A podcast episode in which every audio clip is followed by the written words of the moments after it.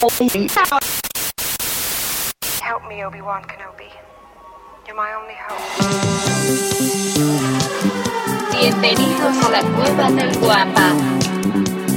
Aquí solo se habla de Star Wars. The Force is what gives the Jedi his power. It's an energy field created by all living things. It surrounds us, it penetrates us, it binds the galaxy together. We would be honored if you would join us.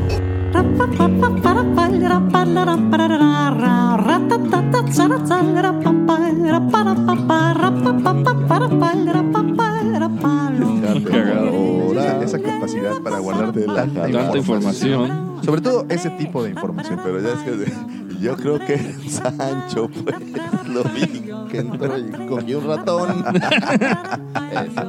Güey, digo, uno guarda basura en su cerebro de una manera. sí, Es esa que parte la el cerebro Digo, tiene esa capacidad. Si no tuviéramos esa capacidad, Exacto. este podcast simplemente no existiría. existiría. Pero no creerías las cosas que hay guardadas en el mío, güey. Soy como, soy como un basurero interestelar de, de- porque ojalá, ojalá fueran cosas útiles. Sí, sí, sí. Yo claro, siempre he me queda pensado, muy claro ¿por, qué no tengo conceptos matemáticos avanzados como el Sí. otro día el, el video de Carl Sagan? Pero no, yo tengo pura basura. Sí, sí. Ni siquiera es cultura pop real, güey. Es como retrocultura pop chafa. Es, es como que decidiste usar TV Notas en tu cerebro. Ahí está, güey. Fíjate que no lo pudiste haber ¿Dos? dicho mejor. TV Es Notas. como si el TV Notas existiera. No, porque los cepichines no están ni, Polo Polo en el TV Notas. No, pero no, te podría nada. recitar chistes de Polo Polo como... ¿Por qué no aprendí poesía? Como memoria fotográfica. ¿no? Exacto. Los tengo perfecto, perfecto. Te puedo hablar de, del vampiro fronterizo, te puedo hablar de... Bueno, es que eso. El eh, vampiro eh, fronterizo nuestra- es como- Nuestra El, infancia. el chiste de Medorio es uno de mis favoritos. Pero, Medorio. No, no, Y de esta manera comenzamos el episodio 41 de su podcast hablando de Star Wars. Para ustedes por la cueva Del del Wampa. Wampa. Y aquí corrijo, no es el 41, es el 42. Ah, sí. el 42. Sí, ya le pegamos 42. Ah, sí, el 41 fue el episodios. anterior, Así claro. es, es correcto. El 41 fue dedicado al Mandaloriano. Y estamos grabando un 31 de agosto. Y esto no sería posible sin mis amigos, por supuesto, sus amigos. Arroba Michalangas4 Hey, hey, hey. y el segundo sol de Tatooine. Arroba Lucifago. Muchas gracias. Y este programa no sería posible, no llegaría hasta sus hogares, hasta sus baños, hasta los microbuses o hasta esos escritorios godines donde nos escuchen sin la mente siniestra. El ya popularizado, siempre imitado, nunca igualado, el terror de Tinder y todas las redes eh, amorosas sociales del mundo, el señor Cid del Amor. Chayán de la Riviera Maya, Justin Bieber de la 129, el señor Arroba Dabomático. Queridos amigos, muchas gracias. ¿Viste cómo me lo eché ya sin respirar, güey? Ya, ya, ya, ya. Oye, nada más para, para que sepan, lo- nuestros amigos que no- nos escuchan en otra parte que no sea Cancún, eh, eh, cuando dice el Justin Bieber de la 124, eso quiere decir que es, ¿cómo poderlo poner? Es como, Mm. digamos, Lo que pasa es que normalmente las en zonas México... suburbanas de No, Cancún. en No. México hay colonias. Exacto. Ajá. ¿no? sí, sí, Normalmente sí, sí, tú vives en una colonia porque en. Argentina serían barrios. Barrios. Ok. Pero hay colonias. Pero... Favelas en Brasil, ¿no? Exacto. Pero, En Valletas pero, son cotos. Cotos, fíjate. pero en Quintana Roo, que es mucho, muy diferente a, las, a México en general, decidieron Sí, sí. que ¿para qué ponerle nombre a la colonia? Mejor le ponemos un nombre y le llamamos Pues región. es que es Y ya. más fino. Exacto, Es como la región de Champán. Bueno, aquí es la región 233. Exactamente. Pero pues no, nada más no. O, o- o muy conocida como la región Siento Miedo, porque hay algunas regiones que no son tan No seguras. son tan ¿no? seguras, sí. Pues digamos que el pavimento no lo no sé. Bueno, vamos a cambiar rapidísimo de tema. Por cierto, Saludos a quien sea que esté en una región. a la presidenta también municipal de aquí Saludos, de nuestro saludos. honorable municipio y también quiero ahí aprovechando que darle las gracias a todas las personas que ya nos siguen a través de nuestras diferentes redes sociales como es Twitter, Facebook, eh, YouTube, Instagram y como bien dice nuestro querido amigo Lucifagor, Tinder. Tinder, esa, esa red social que pone Pero en tela es, de juicio. ¿Es realmente una red social? Sí, pues es que sociabiliza. ¿Hay interacción? Claro. Sí. Sí, Yo hay intercambio. Como, como nada más un match. Sí, pero mm, mm, O según buscas- digo, Yo la verdad, red yo social. nunca he entendi- tenido éxito en esa red, no le he dado seguimiento. Pero creo que no hay como este... Pues sí lo hay. Hay, hay, hay un. Pues dicen, No es- dicen dicen- que hay un chat. Oye, no es como película porno, me gustas, te gusto, vamos a lo que vamos. de- ojalá fuera así de fácil, Sí. querido amigo, pero. ¿Se has visto no, así? sí. Hola, soy enfermera. Hola, estoy enfermo. Y hola, la siguiente escena ya estás viendo acción. O sea, que decía, hola, soy enfermera, yo plomero. Pues Sí. vamos Ah, a, caray. vamos Y a ver yo qué soy sale. tu carpintero. Serrucho, muy bien. Eh, sí, pues esas son nuestras redes sociales. Nos encuentran como la Cueva del Guampa o en Twitter como Cueva del Guampa porque pues no nos cupo la. También quiero agradecer a todas las personas que ya depositaron su confianza y por supuesto ya nos visitaron en lacuevadelguampa.com. Como ustedes saben, eh, en, esta, esa- en esta página que donde hemos trabajado harto, hemos, hemos ahí puesto pues mucho empeño, sobre todo y en estas semanas a los blogs. Hemos escrito unos artículos muy interesantes. Por cierto, ya el buen Cuando Davo dice esto, se me quedó viendo porque debo como tres artículos y se me quedó viendo así como de, hemos escrito, güey, pero ya ponte. No, no, no, pero, ya, pues, ponte a chambear, ¿no? Está No, bien. este, fíjate que el buen Chiquil es otro miembro honorable de esta, de esta corporación. Este, ay, se ha pulido, ¿eh? Ha, ha subido unos cuantos artículos bastante interesantes. Eh, y aquí el buen Michalangas también ya está a punto de hacer su debut Ya, ya. en las letras de, de nuestra página. Y no solo encuentran eso, también encuentran pues todo el inventario que tenemos aquí en la tienda, de nuestras figuras coleccionables, obviamente solo y única y exclusivamente de Star Wars. Visítenos, visítenos. Will somebody get this big walking carpet out of my way? Pues bien, esta, semana, eh, ¿qué les puedo decir? Esta semana estuvo nutridísima de Sí, noticias. Caray. Davo, es- ese es como un jingle ya para ti. Esta semana estuvo noticio, siempre, siempre dice lo está mismo. lo Es mismo. que estamos viviendo tiempos de bonanza.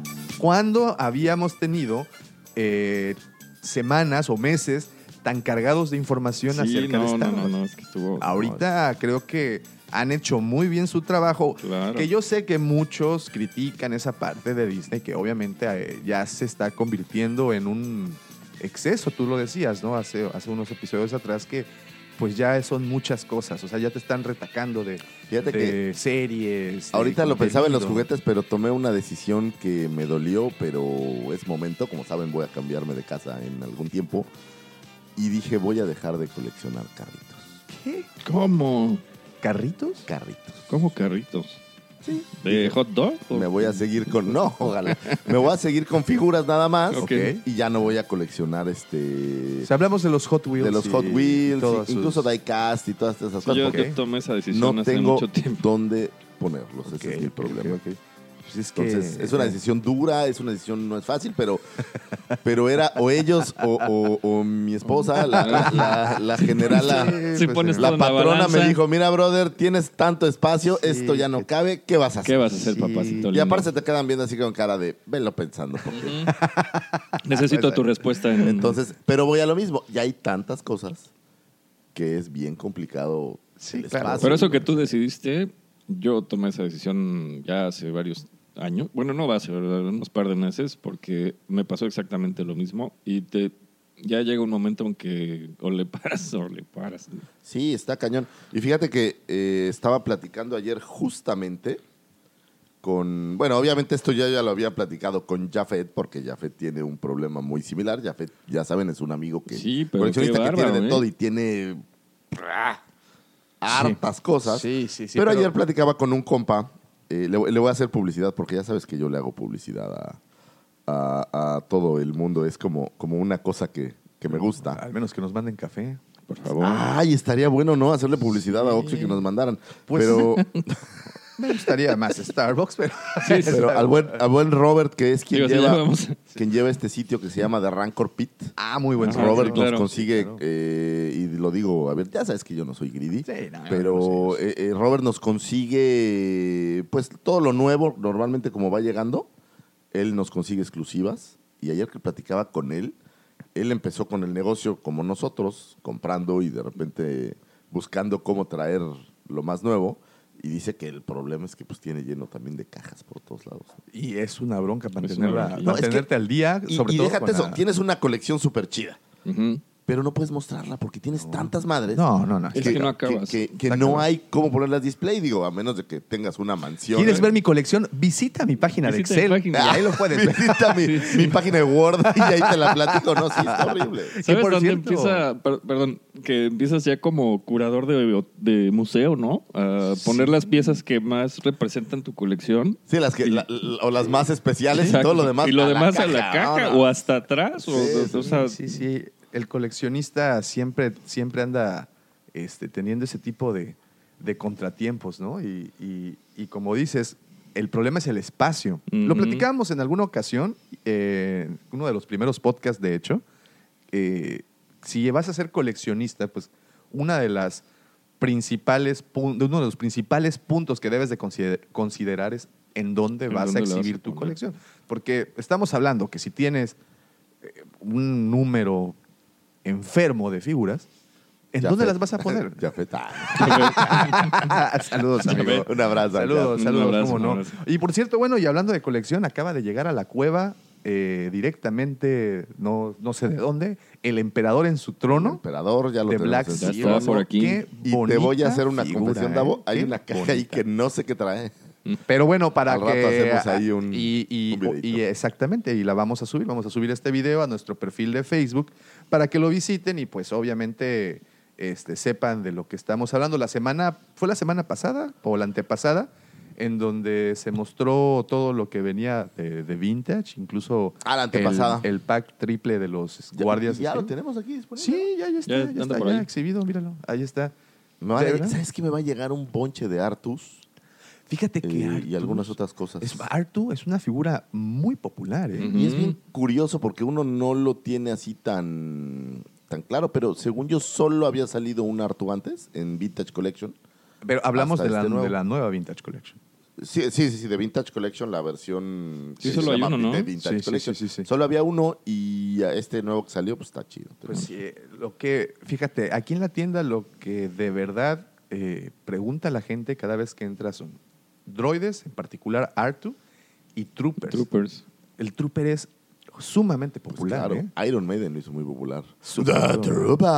Ujú. Qué bueno que dices Iron Maiden, porque recuerda que yo siempre me confundo con los de ABBA, entonces... Iron Maiden viene para septiembre de Abomático. ¿Septiembre? ¿Qué fecha de La cueva O sea, del guapo. Pues estará presente. Transmitiendo en vivo y a Ah, voy a mandar un, un en vivo desde el concierto de... Pero va a venir a Cancún o a. Nah, la Ciudad de México. pues, Bueno, no. yo pensé apenas que llega Alejandra el Guzmán. Palace iba a poner las pilas. No, no, No. pues, no, porque Iron Maiden todavía tiene mucho jale. El No, Palace pura gente ya, puro cartucho quemado. Sí, No, es no, el no. cementerio del El elefante. cementerio del Señor, Un abrazo al señor. Chapur si alguna vez en Nos historia nos escucha. Somos Que nos fa- patrocine. fans. Somos Somos fans. Hartos. No, me van a correr, güey. No, no, olvídense, no. A la gente de Vidanta. Saludos, abrazos, saludo saludos. a la familia y a todo el mundo. Bueno, lo bueno es que existe la magia de la edición, así es que tú no te preocupes. tú sigue hablando. Entonces, No. Daumático, yo no tengo miedo de decir lo que siento.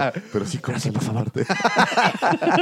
Oiga, esta semana eh, nos dieron a conocer el sitio de Star Wars México, nos dio a conocer que saldrá a subasta el casco de Darth Vader y se espera que se venda en más de 10 millones de pesos. Hablando de colecciones. fíjate. ¿Es el prop original? El casco de Darth Vader, eh, este es el que perteneció a The Empire Strikes Back o El Imperio Contraataca o Ujú. Episodio 5.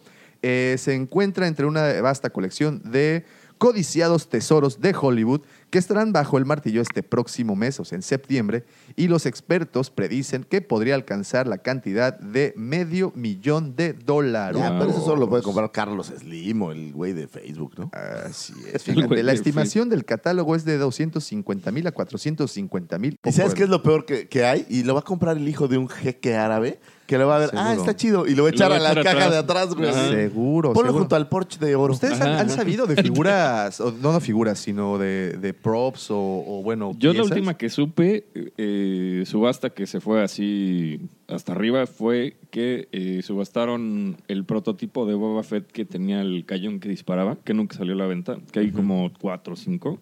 No me acuerdo qué valor alcanzó, pero Yo sí el supe último que vi de justo de son 125 mil dólares de- del prototype, pero pues yo supongo que con certificado por AFA y todo el rollo. Tiene que porque ser, Si tiene que no, ser. yo no lo compraría, la verdad. Fíjate, entre los elementos adicionales que se espera en esta misma subasta Eh, está, por ejemplo, el vestido que usó Rose, la actriz, o sea, bueno, Kate Winslet de Titanic. El auto, el DeLorean, chocado por un tren de Back to the Future. Pero Aparte, aparte, un carro chocado. O sea, Exactamente. ni siquiera el Eso es- carro nuevo, el carro Pues que eso, mira, júntate unas piezas. No, acá no, pero el tren lo destruyó, o sea, te dan Sí. en cajas las piezas. Por eso. todas, todas Mira, enumeradas. ahí, ahí en Comic Con siempre hay una empresa, no recuerdo cómo se llama, pero que se dedican justamente a hacer subastas de eh, props de Hollywood. Y normalmente las props están entre 7 y unos 15 mil euros. No es cierto, son libras, ahí son, es inglesa. Pero, y son props de todo tipo, ¿eh? Entonces, a mí eso de 250 o 500 mil dólares se me hace que es muy caro, pero seguramente habrá quien lo pague. Pues, Digo, 10 millones de pesos son, ¿qué? ¿200 mil dólares? Son No, 500 mil dólares, ¿no? sí, sí, sí. O sea, voy a hipotecar mi casa y, y voy a pedirle prestado y me voy a endeudar 100 años en el banco. Nomás porque- para- para comprar el casco, no, Ah, es, imagínate. es correcto. Bueno, y si lo logras hacer y, y si te dan permiso, esto tendrá lugar en la ciudad de Los Ángeles del 25 al 26 de septiembre. Y eh, la venta se llama Icons and Legends of Hollywood. Este, y se espera que cerca de mil lotes se vendan por más de 10 millones de dólares. Y- y imagínate, ¿no? O sea, no, pues es que este no es el, es el casco que nunca usó nadie. Ajá. Así, no lo creo, Rick, parece falso. Parece falso. Aunque ahora que lo mencionas, el vestido de Rose, Ajá. yo creo que se puede tener más jale, ¿eh? ¿Será? Pues no sé. Pues, es- No, conozco. porque no creo que haya fans que coleccionen, co- la oye, que película. coleccionen cosas de Titanic. Sí, exacto, No es lo que te iba a decir. Yo nunca he sabido de una convención de Titanic. Pero todavía siguen pasando la película. Todavía hace tres días la vi anunciada. Yo anoche vi eh, episodio 2. Bueno, Yo, ahora te voy a decir una cosa, ¿eh? Probablemente Titanic en pedazos, después de mis cinco o seis películas favoritas, la he visto miles de veces. es mi punto. O sea, es de esas películas que ves en el. Sí, en la tele. En la tele y la dejas. ¿Sabes por qué? Te voy a decir, la escena del hundimiento del barco me gusta Claro. muchísimo toda la secuencia y, y- y toda esta parte. Es- Todos los tijuanenses Sí, sí, ahogándose. sí. Me- ven. No, no- no- no porque se ahoguen los tijuanenses, pero la, la secuencia me gusta. Entonces, la he visto muchas Es veces. como película obligada de, de Año Nuevo, ¿no? Ándale, de Año Nuevo en el Ándale, Canal 5 para cuando no ma- tenías... maratonear en, en Navidad o en, Sí. o en Año Nuevo es correcto. Esta semana también se abrió por fin Galaxy Edge en Orlando. Y bueno, digo, está de más, ya platicamos mucho, ya le dimos demasiado, demasiada eh, tiempo en algún en, pues, en su momento a, Ah. a Galaxy Edge de Disneylandia. ¿Sabes qué me llegó? ¡Ay, ay, ay, ay! Mira, Bueno, no lo di. Bueno, ¿sí? ¿Lo, di- ¿Lo decimos? Bueno, sí. ¿Para qué? Porque esto, acuérdate que sale... dígalo, dígalo. Esto sale el lunes. Esto lo estamos publicando el lunes y pues el video lo vamos a subir o lo subimos el sábado en la potosfera. Ya esto es presente, futuro, Pues, pasado. pues me llegaron ahí cortesía, bueno, cortesía es una forma amable de decirlo, de mi buen Charlie allá en, en DF. mi- Oye, ese es mi- un mi dealer magazo, es magazo, ¿eh? Charlie es el dios. Magazo. El. Le hice una prueba de fuego, le dije, mira Charlie, de los vehículos de la versión de Kenner Vintage, solo me hace falta el Sandcrawler. Si lo consigues, ya. Ya estuvo. Y lo consiguió. Ahí viene en esa caja, güey. Ahorita que le estoy ¿El pensando. Kenner?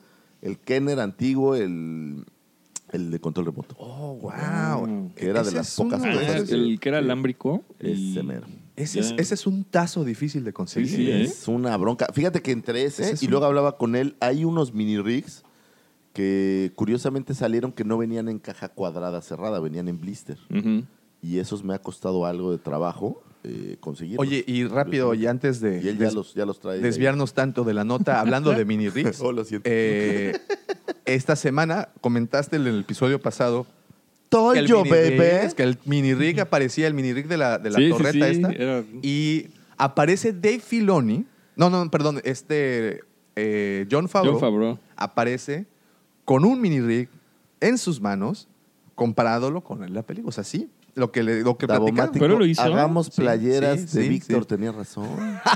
Víctor tenía razón. Víctor knows. O sea, a nadie le importó mi comentario, pero ahí estaba un tributo a los juguetes de. Kenner. No, y de ese saldrá Habrá, bueno. muchísimos, ¿no? Pero yo pensé que era este como photoshopeado, no pensé que realmente Sí, yo lo también. tuviera. No, yo también pues- pensé que era Photoshop. Ahí está. Ah, Ah, bueno, el, el que mandé por el, Sí, por sí, el sí. chat. No, no, no, yo hablo de otra imagen. Ah, ya, esa sí, sí, se, sí se muestra. Y pues bueno, de regreso esta semana, como les comentaba, abrió Galaxy Edge en Orlando y lo que se esperaba. Filas de 3 a 5 horas para Wow. subir, porque Pero creo igual que abrió esta- con un solo ride. eh, igual abrió Igual con un que solo, otro. un solo ride. Y pues como les... Filas de hasta 5 Sí, sí, sí, horas, el- 300 minutos de espera para poder subirte al Smuggler's Run.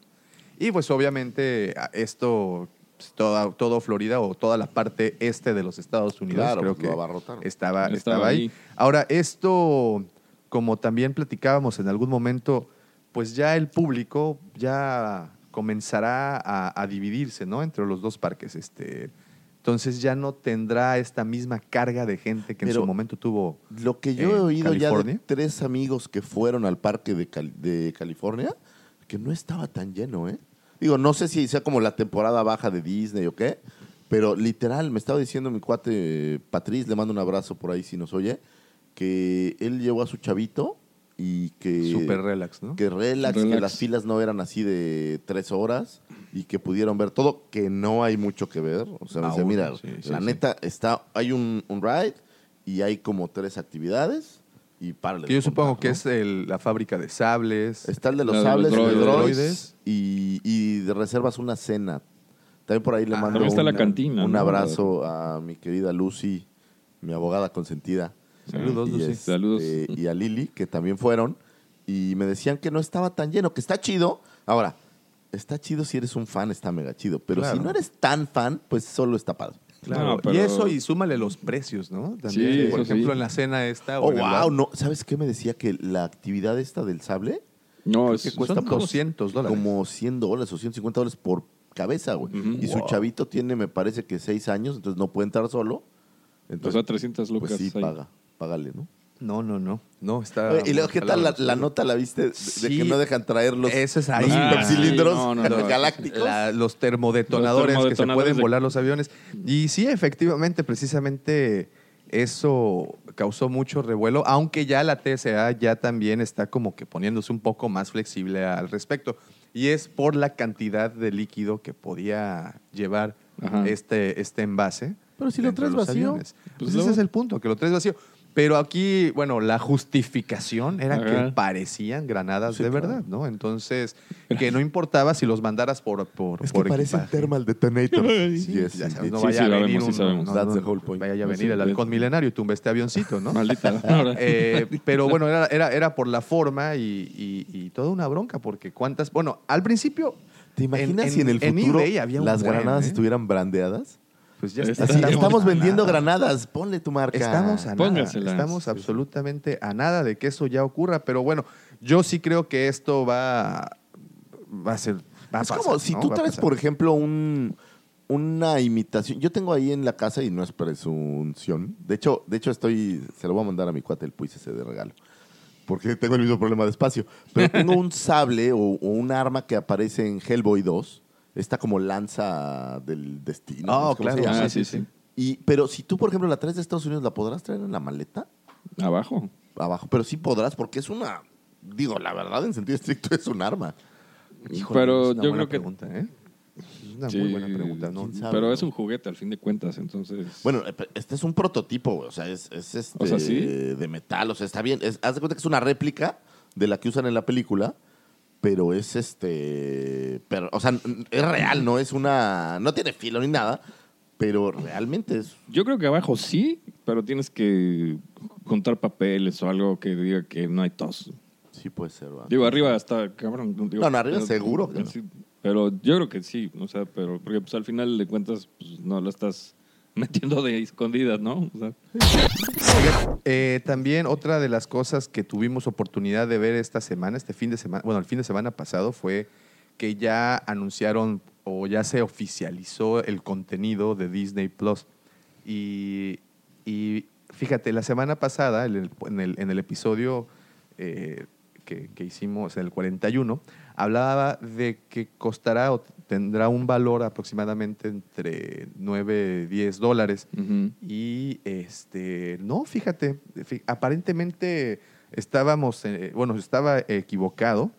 Eh, tendrá un costo, y se rumora que tendrá un costo de, aquí en México al menos, de este, 100, 130, 140 pesos, lo cual no lo veo Ah, pues tan es que Es descabellado. el mercado, tampoco pueden Claro, irse no se muy pueden ir muy altos. Este, Aunque 200 pesos la gente lo iba a pagar, ¿eh? no creo que... No, Sí. yo creo que entre 130 y 140 y se van a esperar año y medio. Hasta y un. 500 yo creo que iba a pagar la sin gente. broncas. Pero ¿eh? ¿sabes qué me gustó? Que oficialmente va a abrir en México eh, en enero del 2020, lo cual Sí. es un- una muy buena noticia. Sí, ¿no? porque no sabían. Te vas a ahorrar un dinerito en, en VPN Sí. service. En Roku. en Roku y esas cosas, ¿no? Eh, pero sí, es que nos habían prometido esto para el 2021. Exacto. Entonces, Pero, digo, a no ser que sea un problema legal, no veo alguna otra razón para que no. Digo, si tú ves el Netflix gringo y el mexicano, sí hay una diferencia en tiempo en la que aparecen las películas. No, y el contenido que tiene Entonces, Estados yo Unidos creo es que, más amplio. Pero yo creo que por ahí tiene que ver. Debe de haber cuestiones de derechos, licencias, alguna cosa por la cual no pueden sacar al mismo tiempo la, la información. Aparte está muy chistoso porque Netflix lo ves ahorita y ya metieron todo lo de Marvel. Todo. O sea, todo para que todo el mundo le pegue ahorita porque la Dale. maqueta se les acaba la... Pero quién sabe si se los quiten, ¿eh? ¿Tú crees? Mira, el otro día lo platicábamos. Yo tengo Amazon Prime, tengo este, Netflix, e incluso veo mucho Cinepolis Click. Yo también. Yo estoy igual. Y la verdad, ¿Blim? eh, no voy a quitar. ¿Blim? No, no, porque Televisa me, cae- me da Sí. flojera. ah, ok, Pero- pasan las novelas. Sí, pero la doña pasa en Netflix sin problema. La doña. Eso lo dije, lo pensé. Porque la es- Rosa de Guadalupe tiene lo suyo. ¿eh? Pero ya, ya pasó tanto que ya no me gusta Ah, tanto. bueno. Pero no estoy pensando en dejar alguna de Yo estas redes o de estas streamings por agarrar Disney. Y no creo que sea la idea de prácticamente nadie. Entonces, si lo tienen o no, yo Ujú. creo que no. O sea, no creo que vayan a, a ser exclusivos. Es como cuando el- los partidos de fútbol de las Chivas Ajá. solo eran exclusivos por Sky, ¿no? Oye, que por cierto, ayer vimos ganar al poderosísimo Atlas en contra del América. Yo no recuerdo 3-0, Davomático papá, yo ver un 3-0. juego en donde el Atlas ganara. Así yo sentarme a verlo, no pues, lo pues recuerdo. pasa, ¿eh? Pasa, pasa más de lo que te puedes imaginar. Lo que sí Pasa- recuerdo muy bien es una final del Toluca. Mira, hay una gorra del Toluca aquí. Hablando del. Atlas, eso sí me acuerdo. Pero bueno, fíjate, parte, parte, del, Nosotros vamos a hablar la contenido, Z en- parte del contenido eh, que nos ofrecerá Disney, pues, pues obviamente es todo el, todo, todo el catálogo de Disney, incluyendo sus nuevos live actions, incluyendo las caricaturas clásicas, series y demás. Eh, estará también ABC, la programación de ABC ¿Ah, sí? ahí metido. Está bien. ESPN, que como sabemos también es dueño de ESPN. ¿Pero ESPN va a tener los partidos o es puro noticiero? Ay, ojalá, ¿O porque sabe? fíjate, ahorita que hablabas Ojalá. de... Es mi punto, porque... Eso, eso que hablabas de todos los servicios de streaming que pagas. ¿cuánto, más o menos, un, un promedio, que unos 400 pesos mensuales? Pues Sí. si sumas todo... Netflix son por ahí, 99 pesos. Amazon Sí. Prime también son como Sí, 100 ¿no? pesos. Sí, 100 Ujú. pesos igual. Blim no, eh, Click no Ya, ya, ya pagas, caíste, dijiste Blim, dijiste- Blim, dijiste Blim. No, sí, pero ese no sé cuánto cuesta, pero debe es- costar 100 pesos. Click es renta, ¿no? Es, es- Click es rentas las, o compras las películas. Sí, claro, claro, claro. Y yo todavía adicional tengo en la plataforma de Xbox que pago igual, creo que 100 pesos mensuales, 120 pesos mensuales para, para Microsoft. Yo bajo también películas por ahí. Eh, No estás mencionando, por ejemplo, Claro Video, que también tiene un catálogo Ah, y y- medio fuerte, ¿no? Y también, Ah. también uso Claro Video. Ahí está. Entonces, y- pero Sí, creo sí. que esa va con Telmex. Ese ¿no? va con Telmex, entonces ese no tiene un costo adicional. como que, que es tan representativo. Entonces, bueno, si pagas y tienes un promedio de cuatro servicios, estás pagando entre 400 y 500 pesos. ¿no? Más o menos. Actualmente, un servicio de cable barato, eso es lo que te cuesta. Sí, el- Tú el- te vas el- con el- Dish, con es- Dish y el- Dish el- que es el económico, ¿eh? No, pero eh, Te vas con Sky tiene Cable uno que se Más. llama TV, BTV o no sé qué TV, que es como Pero el más como de básico. 300 pesos. Yo pago 300 pesos. 300 Ujú. pesos. Y Está- no sé pero- por qué, porque no he visto esos canales en But, en años. ya en años. Pero si a eso le sumas internet o el pago de la línea telefónica, Mira, entonces ya se Claro va Video, elevando, ¿no? eh, Slim lo hizo bien, porque ahí, por ejemplo, los partidos de León entiendo que pasan por ahí y los partidos no sé de qué equipos de creo que hay de NFL, o sea, pasa algunas cosas. Las olimpiadas, por ejemplo, Eso es las en Claro pasadas Video. en En Claro, Claro. Video. Ah, claro, en Claro Sports. Sí, sí, sí. Entonces, si a, a mí si hoy me dijeras que los juegos del Toluca los van a pasar o los pasaron en, ¿En Blim? En Blim, yo Pues ya, ya dejaba Sky. Exacto. es la única razón lo para tener Sky. lo único Exacto, que me- ese es- ese es el punto, Lo único que me ata tener Sky es, Es lo- el en vivo. El deporte. Sí, o sea, básicamente. o las cosas en vivo. Y, pero también estas plataformas las tienes por ciertas cosas muy específicas. Por ejemplo, Amazon Prime, eh, lo empecé a ver, em, esta serie de Boys que está muy buena. ¿Ya le diste? Eh, sí, está muy buena. Por ver Jack Reacher, por ver algunas Ajá. cosas. Y hay muy pocas cosas que sí no tienen unos y otros. Exacto. El catálogo de. A mí me gusta mucho el horror. El catálogo de horror de Prime es mucho mejor que el de Netflix. Por sí, ejemplo. por supuesto y por mucho. y el de, ¿no? o sea, el catálogo de anime y de cosas japonesas de Netflix. Ah, está es súper vasto. O sea, todo lo que alguna vez soñaste ver, Es que aquí nunca pudiste ver. Y seguramente hay muchos que ven también Crunchyroll, ¿no? Sí, sí, sí. Y Crunchyroll empezó como, es- como, bueno, como la plataforma que prometía ser. Eh, y, pero, como acabas de decir, eh, Disney Plus ya te ofrecerá ESPN. Ya te- tiene todo el contenido de Pixar, tiene todo el contenido de Marvel, evidentemente el de Star Wars, el de FX que pertenece a Fox y a eh, Fox, Fox Searchlight. Ah, los salía en FX. Así es. Eh, también tendrás National Geographic, eh, bueno. tendrás Star, este canal, es un canal que Ah, pasa en Estados ¿Películas Unidos. o qué será? Y Star es de cine, sin más no me aquí equivoco. es en donde yo no entiendo muy bien porque Hulu, según yo, nada más era, en este momento al menos, para Estados Unidos. Ah, en México, según no hay Hulu. No existe Hulu en México y bueno, no creo existe. que en toda y, y me Hispanoamérica molesta no porque hay existe. una serie que se llama Castle Rock. O sea, yo tendría incluso Hulu. Sí, sí, sí. Solo por ver Castle Rock, que es una serie basada en todas las historias de Stephen King. por. Ahí está. No, pero yo no, yo no hago eso. Yo no le hago a eso. Es que, es que, es que mi sistema de, mi de conexión a internet no da para No, Roku. no. Oye, no por otra cosa. por lo que Este, entiendo va a estar dividido por canales. Pareciera que sí, eso es lo que estaba viendo. Como Roku. Como Roku. Estará dividido por, por canales. O sea, Obviamente no sé, quieres el- entrar a Star Wars, picas Star Wars y está y todo el contenido de Star contenido Wars de y Star así Wars. sucesivamente. Es correcto. Pues es es- correcto. digo, pero eso es como, lo como la distribución de... No, pero está interesante porque ahora, Netflix no lo tiene así ni nadie. O Ellos, sea, ellos les llevan un camino tan grande a todas las demás que apenas empiezan a hacer como estas producciones. Digo, Netflix ahorita tiene muchísimas producciones. Hay una zona donde ves lo, las producciones específicas de Netflix y ya tiene muchísimos. Sí, pero, Pero Disney de tiene 30 haciendo sus propias producciones No, pues, yo el otro día estaba 60 años. Sí. ¿no? analizando un poco lo que está haciendo Netflix y está haciendo muchas producciones, pero son, no sé si te acuerdas, antes pasaban, no sé, en Cinema Golden Choice y ese tipo de cosas. Sí, me acuerdo- me acuerdo de, hola, soy abogado. Ah, yo soy la esposa de tu cliente. ah, de Red Shoot, de Ha- Red ha- hagamos Shoes cosas. Pero había un montón de... ah, pasaban ya un chorro de películas de, B- de B-movies, ¿no? O sea, Sí, de sí, bajo sí. presupuesto, que no conocías a los actores y es algo Sí, que las- lo que está haciendo eh, Netflix en ciertas producciones. O sea, No, son pero producciones muy un, baratas. un actor, agarran un actor interesante, sí. por ejemplo, Sandra Bullock en esta de órale. Cage, y órale. El otro día vi Stanley Tucci en esta película de que es como Bill Cage, pero en vez de que sean este cosas que no ves, Ajá, son como unos este dragoncitos que se comen a la gente. ajá. Y, y- pero agarran como que un buen actor y desarrollan. Pero sabes, Y lo interesante es que todo el mundo le está entrando. O sea, no, o sea, ves, como dices, ¿no? Una producción de un actor bueno y todos los de, de relleno, ¿no? Sí, pe- Pero los ves, actores le tienes- están Oye, entrando, Roma, o sea.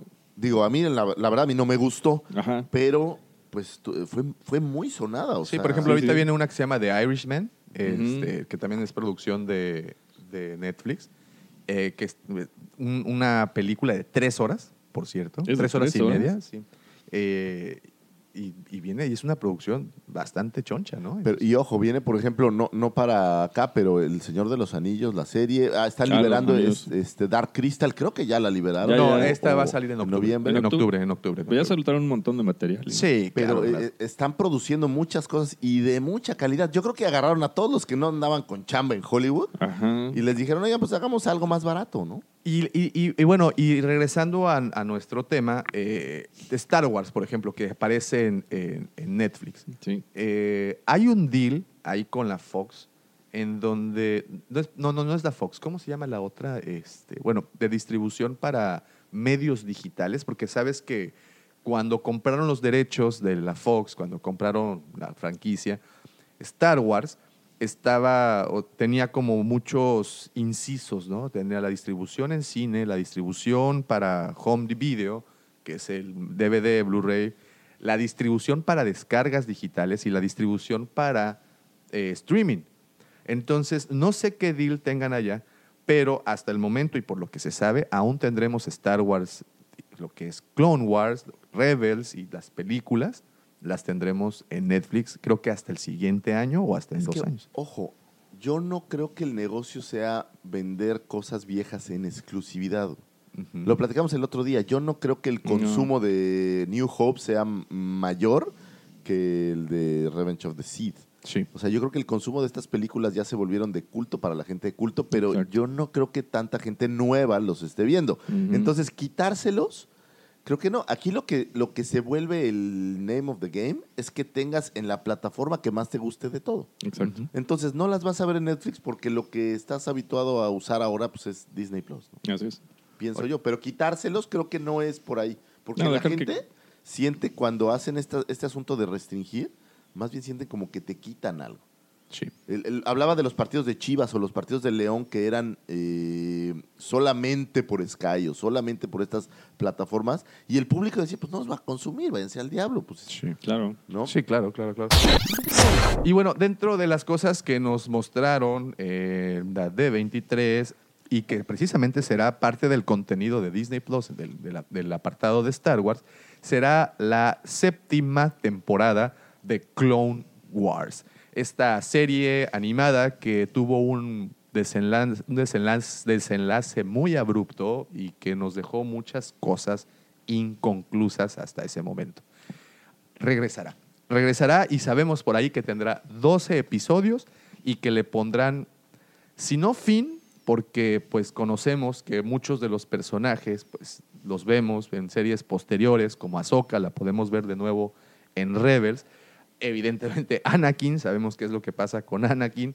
Eh, pero bueno, ya pondrá eh, a ese arco narrativo, por fin le pondrán ya una finalización y harán el puente directamente a episodio, episodio 3, ¿no?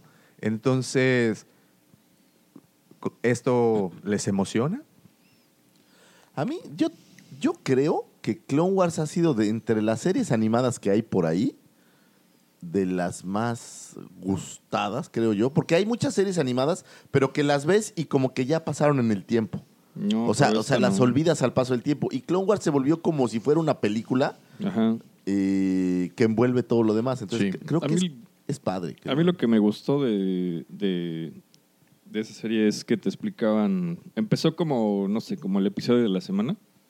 Y luego como que reajustaron y empezaron a darle un poco más de formato o de orden. Y te empezaron a explicar un poco de cosas que estaban como muy sueltas. Como ejemplo, eh, este, el chip eh, de los clones y todo eso que a mí me gustó muchísimo. Este, la pelea de Ahsoka y Vader y cosas por el Sí, estilo. le, le dieron contexto a muchas cosas que en- antes imaginabas, pero no, no eras tan claro, tan cierto. ¿no? Exactamente. Tú leíste el libro de Ahsoka. Sí. ¿Recuerdas cómo empieza el, el libro? No, yo, yo me eché el audiolibro, fíjate. Ese es de los poquitos que, que he tenido oportunidad. la señorita Epstein. De Exten. Sí. Es un placer escuchar a, a esa rubia de oro. Sí. Pero bueno, eh, empiezan, fíjate, con un capítulo que hasta el momento no entendía, que es el asedio a Mandalore. Ujú. Entonces, en este capítulo, bueno, en este pequeño fragmento, porque aparte es un Sí, es muy capítulo, poquito, es muy es poquito, Lo, que poquito. te, lo que te muestran, eh, hablan de que Ahsoka se enfrenta con Darth Maul y, y parte de este enfrentamiento es que ella tiene que huir porque pues estaban sus tropas, que también sabemos por Rebels que, por ejemplo, Rex y Wolfie sobreviven a, a- a- a esta situación. Sí, así es, porque son de los pocos que, que pues, sobrepasan la orden Así es. 66. Y ¿no? aquí viene mi punto. O hacen si ya sabemos qué va a pasar con cada uno de los elementos, cada uno de los participantes de esa historia, les emociona. O sea, aún. Sí, cómo no. Pero ya sabes qué va a pasar con Ahsoka, ya sabes qué va a pasar con Rex, ya sabes qué vas a pasar, ya va a pasar con Darth Maul, sabes qué va a pasar incluso con, con los con los troopers que aparecían ahí. Te voy a hacer una pregunta. ¿Tú sabías qué pasaba con Vader desde que viste la primera trilogía y no querías ver el Ah. episodio 1, 2 y 3? Sí, no. Por supuesto. Claro que Claro, queremos saber. Claro, claro, Pero ¿sabes claro. cuál es la magia? El, quiero saber cómo estos mendigos se las ingeniaron para darle contexto a una historia tan manoseada y que hiciera sentido. Sí, sí, Eso sí. es lo que está padre. Y en algún punto también platicamos, eh, por ejemplo, de la actriz de doblaje de precisamente de esta señora Eckstein, Ashley Eckstein. Ella le da voz a Soka a una Soka madura en Rebels, ¿no? Ya crecidita, ya ya, entradita en años. Entonces ella de alguna forma se tiene que ingeniar para regresar en la edad y volverle a dar la voz de adolescente que Ahsoka tenía cuando termina Clone Wars. Sí, pues es, es parte Pues de, es de- de parte esa de- magia, pero cómo manti- a mí lo que me gusta es cómo mantienen los hilos atados sin que se les vayan las cabras. Me queda claro que para eso que crearon Legends, por si se les va una cabra, pues es que Aquí, lo ¿no? metemos y ya. Sí, claro. Pero cómo mantienen la continuidad es muy interesante. Deben de tener un laboratorio de gente Por supuesto. analizando todas estas cosas de, güey, es que si ponemos que este güey se le rompió un dedo y nunca después sucede nada, o sea, yo creo que tienen que tener unos monosabios Sí, que sí, dominan la saga de Beapa. A unos pizarrones gigantes con todas las líneas Te que lo están juro, pasando. te lo juro, porque si no, ¿cómo logras o cómo evitas que se contrapongan cosas? Claro. Porque ahora ya van al pasado, regresan. Y van, vienen. Vienen, van, hacen, deshacen.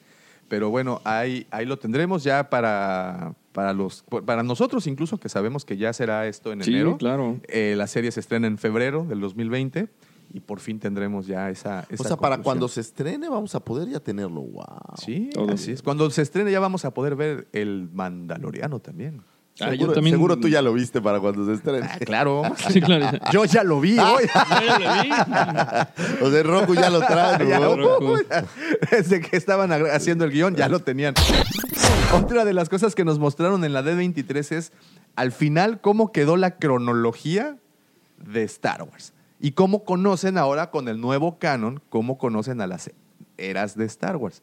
Entonces, vemos, nos muestran esta imagen, eh, que la, la imagen que mos- mostraron originalmente, este, pues está muy tanto... Sí, estaba un poco mu- confusa, Muy ¿no? enredada, ¿no viste ese- esa sí. línea de tiempo? En donde empezamos con episodio 1, episodio 2. ep- eh, ah, entre Clone episodio 1 y 2 está Clone Wars. Episodio 3, Solo. Entre Solo y Rebels estará Obi-Wan, la miniserie que ya también nos enteramos que es una miniserie, no será... Es miniserie y Es- está ocho años después de que llega a, Tatooine con O sea, es una miniserie que va a tratar de un evento específico. No van a ser como las locas aventuras Las de Obi-Wan. Va a ser un evento específico en la vida de Obi-Wan. Es correcto. Eh, bueno, y tendremos entonces entre, le habíamos dicho, entre solo, perdón, sí, no, sí, ¿cómo fue? Sí, entre solo y Rebels tendremos la serie de Obi-Wan. Eh, después, bueno, viene Rebels. eh, después de Rebels es, es, digamos, este, en Rogue One, ¿no? En teoría. Sí. Eh, también tendremos Cassian Andor, ocurre Pues, poquitos poquito antes de años Rebels, antes de, de- de Rogue One. No, Sí, tiene que ser antes de Rogue. Tiene que ser. Eh, no, pero la serie, la, fíjate, no, no, la, se- la película de Rogue One es el puente a episodio 4. Ujú. La serie de Cassian Andor en- entonces queda entre Rebels y bueno, y obviamente Rogue One. Y Rogue One. y- y Rogue One y nos platicará pues, todo lo que nos tenga que platicar del buen señor Diego Luna.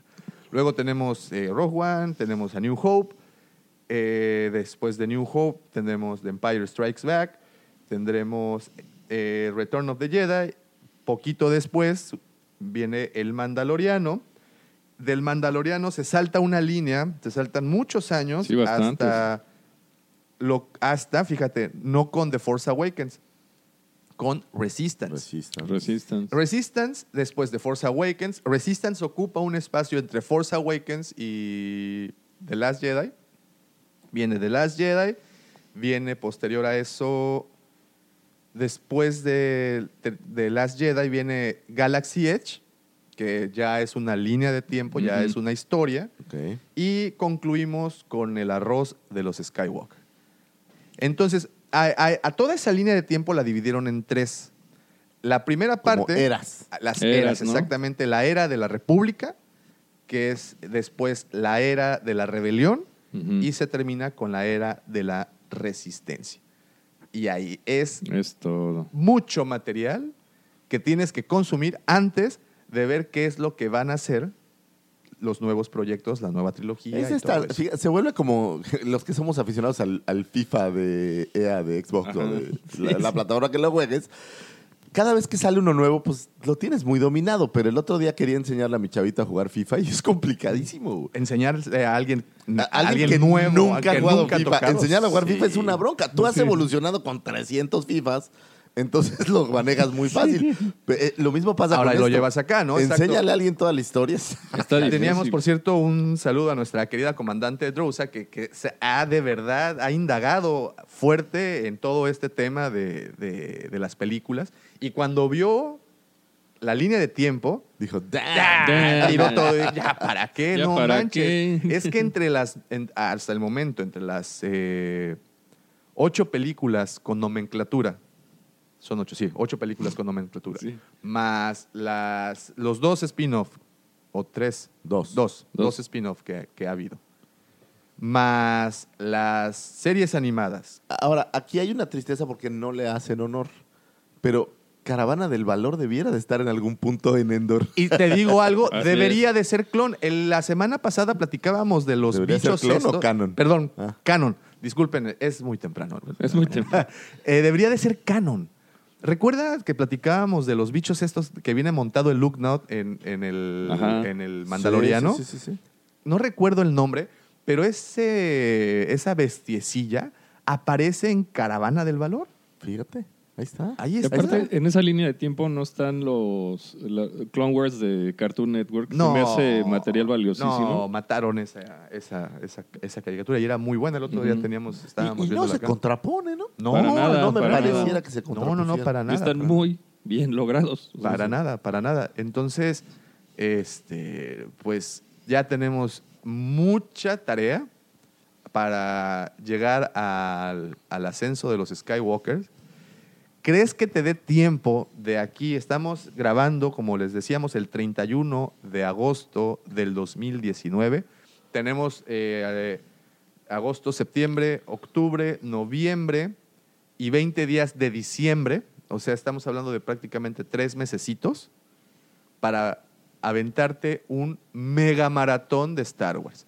Sí da tiempo, ¿cómo no? ¿Sí? Sí. Si le pegas todas las noches, a, te avientas que dos capítulos de Pues Rebels, lo dos capítulos lo de que Clone Wars, son una las, película. Son las caricaturas, ¿no? Exacto. Porque las películas, Las películas te las echas. Sí, sí, sí, sí. A- Anoche vi, vi el ataque de los clones, que fíjate, cada vez que veo una película, no sé si les pasa a ustedes, yo, según yo tengo mi, mi ranking, mi top 3 de películas, y encima de todas está episodio 5, abajito está episodio 3, abajo de ese está Rogue One. A ti como que te gusta que ganen los malos, por lo que veo. Sí, ya Mucho. vimos. Ya el otro día platicamos de eso. Pero, eh, por ejemplo, anoche vi eh, el ataque de los clones. Sí. Y de repente se volvió en mi película favorita. De repente. Es ¿Sabes? que el ataque de los clones tiene algo que no tiene ninguna otra. Muchos Jedi. Muchos exacto. Muchos, Muchos. Jedis al mismo tiempo. Al mismo tiempo, que es la magia que también tiene Clone Wars. Ves en acción a muchos Muchos Jedi. Jedis. Exactamente. Aparte, yo cada que veo una película, cuando termina y este suena el himno de, de las bueno, del- de los créditos, Sí, sí. me emociono y aplaudo. y- Sí. Como chamaco, man. ¿Aplaudes así en el cine? ¿Eres de los que aplaude cuando No, lo, en su casa, En porque ya no las pasan en el cine. Pero en el cine Pero también. Fíjate esto que te voy a decir y te vas a acordar de mí. Yo no dudaría que una vez liberado Skywalker Racing, en algún Esa es una nueva, por cierto, porque la Ah, bueno, otra. es que esta es la que sigue. bueno, de- de- ¿cómo se llama? El Rise. Salen cinco años. Fue reliberaran en cine todas las sagas. Y te digo lo, lo más increíble de todo esto. Las iríamos a ver. Por supuesto. ¿cómo Claro, no? manches. Y te voy a decir quiénes somos los primeros, los que no vimos en cine, las versiones originales. Sí. Digo, viste las reediciones seguramente, pero no, que liberaran así la versión sí, sí. En, en- de Lucas. Claro, Fíjate, sí, sí, platicábamos hace unos episodios también que en Los Ángeles habían tenido la oportunidad de ver eh, las- la, la- la- la proyección original del 1977 de New Hope o, Ujú. la- o Star Wars, que era, era originalmente titulado. Y fue con un formato de 70, 70 milímetros. Una copia que habían tenido guardada en un cine en Londres o en un museo o en algo. La trajeron a Los Ángeles, que fue precisamente cuando... ah, de hecho, ese, es- e- e- ese podcast, si pueden buscarlo, es hablando de efectos especiales porque precisamente homenajearon a toda la parte técnica y todos los logros técnicos que había pues logrado la- los- la- las personas del equipo de, de- de Lucas, ¿no? Ujú. Que fue Eh, muy impresionante, ¿eh? O sea, estaban muy atrasados y tuvo que venir Lucas después de grabar este, a- las escenas regulares. Ah, sí, sí, No, sí. no, no. O sea, cuando grabaron, eh, realmente la película se graba, digamos, las escenas con actores en Inglaterra. Ujú. Y aquí en, en sus estudios acá de Light and ¿cómo Magic. se llame? Man- estaban haciendo los efectos, pero eh, estaba oyendo en uno de los podcasts que regresa de grabar allá y cuando llega tenían como, haz de cuenta, 150 efectos. Y estos güeyes en tres o cuatro meses habían podido hacer uno o dos. Uno o dos. sí. Entonces llega y les dice, a ver muchachos, ¿qué, está ¿Qué están pasando, haciendo? no?" Y regresa Lucas y a coordinar y a arreglar porque los tiempos se les estaban yendo encima. Fuertemente. Y, y se les acababa el, el Pero el ma- el presupuesto. mayor y- de los y la gente de problemas- Fox empezaba a decir, oye, ¿qué onda? El Sí, mayor sí, de los problemas era ese, o sea que se le venía el tiempo encima, el presupuesto ya no alcanzaba y estaba, bueno, estresado es poco, o sea, Y, y de verdad que en teoría fue porque solamente, literal, uno de los ejecutivos creyó en él. Si no, Ujú, si no, Nada más, bye, bye.